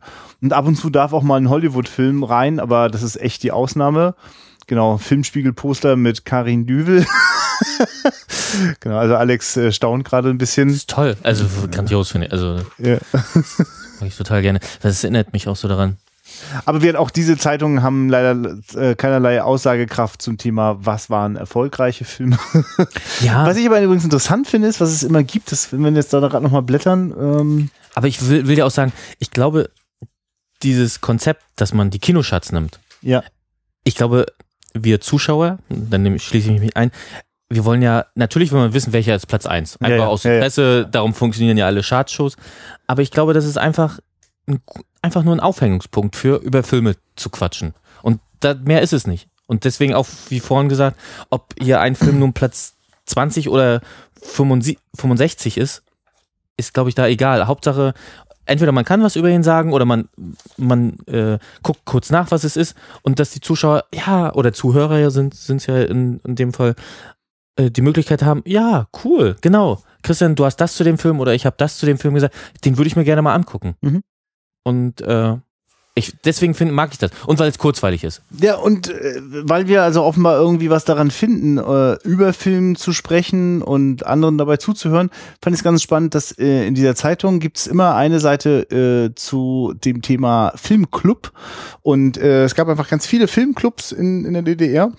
Ich vermute auch in Westdeutschland, aber darüber kann ich es nicht sagen. Hab noch keine westdeutschen Filmzeitschriften durchgeblättert, in denen immer ganz begeistert erzählt wird, ja, und wir haben dann den Film geguckt und da kam der Filmemacher vorbei oder wir haben äh, äh, mit Studenten noch ganz lange diskutiert. Da ist mir dann auch, es gab sogar hier einmal eine Filmrezension, wo dann noch einfloss, was der Filmkritiker in einer Filmdiskussion nach dem Film noch mitgehört hat. Da hat er dann noch mit eingebaut so. Und äh, ich merke so, dass ich in, in, in Rostock so einigen älteren Semestern äh, schon über den Weg gelaufen bin, die das, die, die dazu auch so ein Gefühl haben. So. Also wenn die von Filmclub sprechen und wir müssten uns regelmäßig treffen, Filme gucken und danach Ja. quatschen und so, dass das eben viele Leute sind, die das so in diesen Filmclubs der DDR damals einfach auch erlebt haben. Ne? Und einfach, also für viele ist das hier einfach was ganz äh, Unverzichtbares. So. Also warum denn eigentlich nur den Film gucken? Wo ist die Gelegenheit danach noch dazu ins Gespräch zu kommen? Und äh, ja, das ist ja ein, einer dieser Gründe, warum es diesen Podcast hier auch gibt. Ähm, lass uns doch mal wirklich als, als Rausschmeißer Ja. äh, einmal noch kurz über All That Jazz sprechen. Äh, also, das ist ja, kannst, kannst du, also, das ist ein Musical von, von, von Bob Fosse. Ja, Ähm, dass der auch, also hat er das eigentlich, also ich meine, er hat Regie geführt bei dem Film, er hat mit Sicherheit auch äh, ähm, äh, Broadway-Adaptionen äh, Regie geführt, aber hat er das eigentlich auch noch geschrieben, eigentlich? Weißt du das jetzt gerade? Steile These, ja. Ja, ja ich glaube auch. Also, Weil er wirkt ja so autobiografisch, weil Bob Fosse äh, war ein Choreograf und Regisseur am Broadway und nichts anderes spielt Roy Scheider in All That Jazz. Und äh, ich äh, genau, also für mich die Begegnung mit Bob Fossis äh, äh, Musical-Film war wirklich, also hat komplett meinen Horizont zu dem Thema erweitert. Also ich hätte Musicals sonst, glaube ich, so pauschal ganz schön stark abgewertet. Ja, Gott, keine Ahnung, gucke ich mir mal an oder so. Ähm, und das, was Bob Fosse da treibt, ist schon sehr beeindruckend. Ähm, also hat er auch geschrieben. ja, er hat mitgeschrieben, also zusammen mit Robert Allen Arthur. Okay. Äh, wie bist denn du damals auf, wie bist du auf die, den Film gestoßen? Hattest du, wusstest du irgendwas dazu? Ja. Tolle Überleitung, Christian. Filmclub. Tatsächlich. Den haben wir im Filmclub. ja, äh, äh, ich weiß das, äh, ja, genau, aber hast du ihn da auch erstmalig gesehen? ja, natürlich. Aha. Ach so, ich dachte, du hättest ihn damals mitgebracht. Na, Nein, nein. Also toll, dass du mir das zutraust. Aber nein, ich kannte nur Cabaret und war hellauf Ah. begeistert, dass auch der so toll äh, Ah. funktioniert und habe ihn leider auch lange nicht mehr gesehen. Also das ist auch Ja. wieder deswegen auch wieder eine gute Möglichkeit. Der steht bei mir rum, ja. den mal wieder rauszuholen. Also würde Ja. ich würde ich äh, sehr gerne. Also weil der hat mich damals total oder sehr begeistert, um dieses Wort total mal nicht so oft zu Ja, verwenden. ist doch. Äh, der ist auf jeden Fall gerade von der Criterion Collection wieder auch auf Blu-ray rausgebracht worden und äh, dem wollte ich auf jeden Fall auch demnächst mal wieder frönen. Genau. Ja, äh, also das sei dann hier einfach nochmal eine äh, Filmempfehlung aus dem Jahre 1979 an dieser Stelle, ähm, die aber wahrscheinlich genau einfach erst ein Jahr später dann hier ins Kino kam. Glaubst du, das mögen auch Menschen, die sonst nichts mit Musicals zu zu tun haben? Ich denke ja, also weil ich, also ich, ich also für mich, ich weiß auch gar nicht, ob ich erst Kabarett und dann, nee, ich glaube, ich war auch bei All the Jazz mit dabei und dann hast du mir aber erzählt, na, aber weißt du denn, also ich war schon, glaube ich, da aus dem Häuschen und dann kommst du mir noch mit Kabarett. Wobei das ja eigentlich der ist, der Ja, bekanntere. ja, ja, klar. Und der dann ja auch nochmal richtig reinhaut. Also Ja. Das, also, also das sind aber zwei, wie ich schön finde, einfach unterschiedliche Themen und in beiden Fällen sprengen die, also haben ja damals auch zu ihrer Zeit mit Sicherheit gesprengt, was man so vom Musical erwartet hat. Also, Genau. weil, also nur mal so kurz gesagt, die alle Musical-Sequenzen sind narrative Bestandteile. Also es gibt hier nicht so eine, "Hu- ich habe so ein Gefühl, ich singe da mal gerade spontan Ja, drüber, sondern Genau. weil in, in All the Jazz ist es einfach Teil äh, der, der, der, der Arbeit des Choreografen und dann Genau. erleben wir diese Szenen und das hat aber natürlich mehrere Ebenen und äh, es gibt schon auch, ich habe gerade ein Gefühl und singen drüber Szenen, nur finden die dann auf einer, einer Traum- oder, oder Diesseits-Ebene, wie auch immer man das bezeichnen will, statt.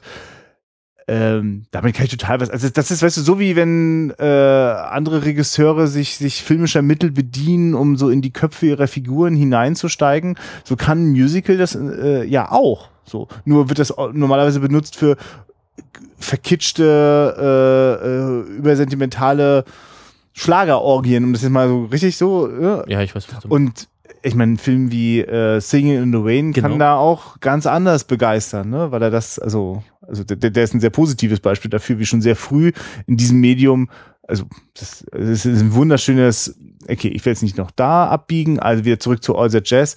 Ich glaube, dass der sehr wohl für Leute äh, gut geeignet ist, die, aber weil das auch musikalisch ja eher überraschend ist. Also ist ja jetzt für mich auch Hm.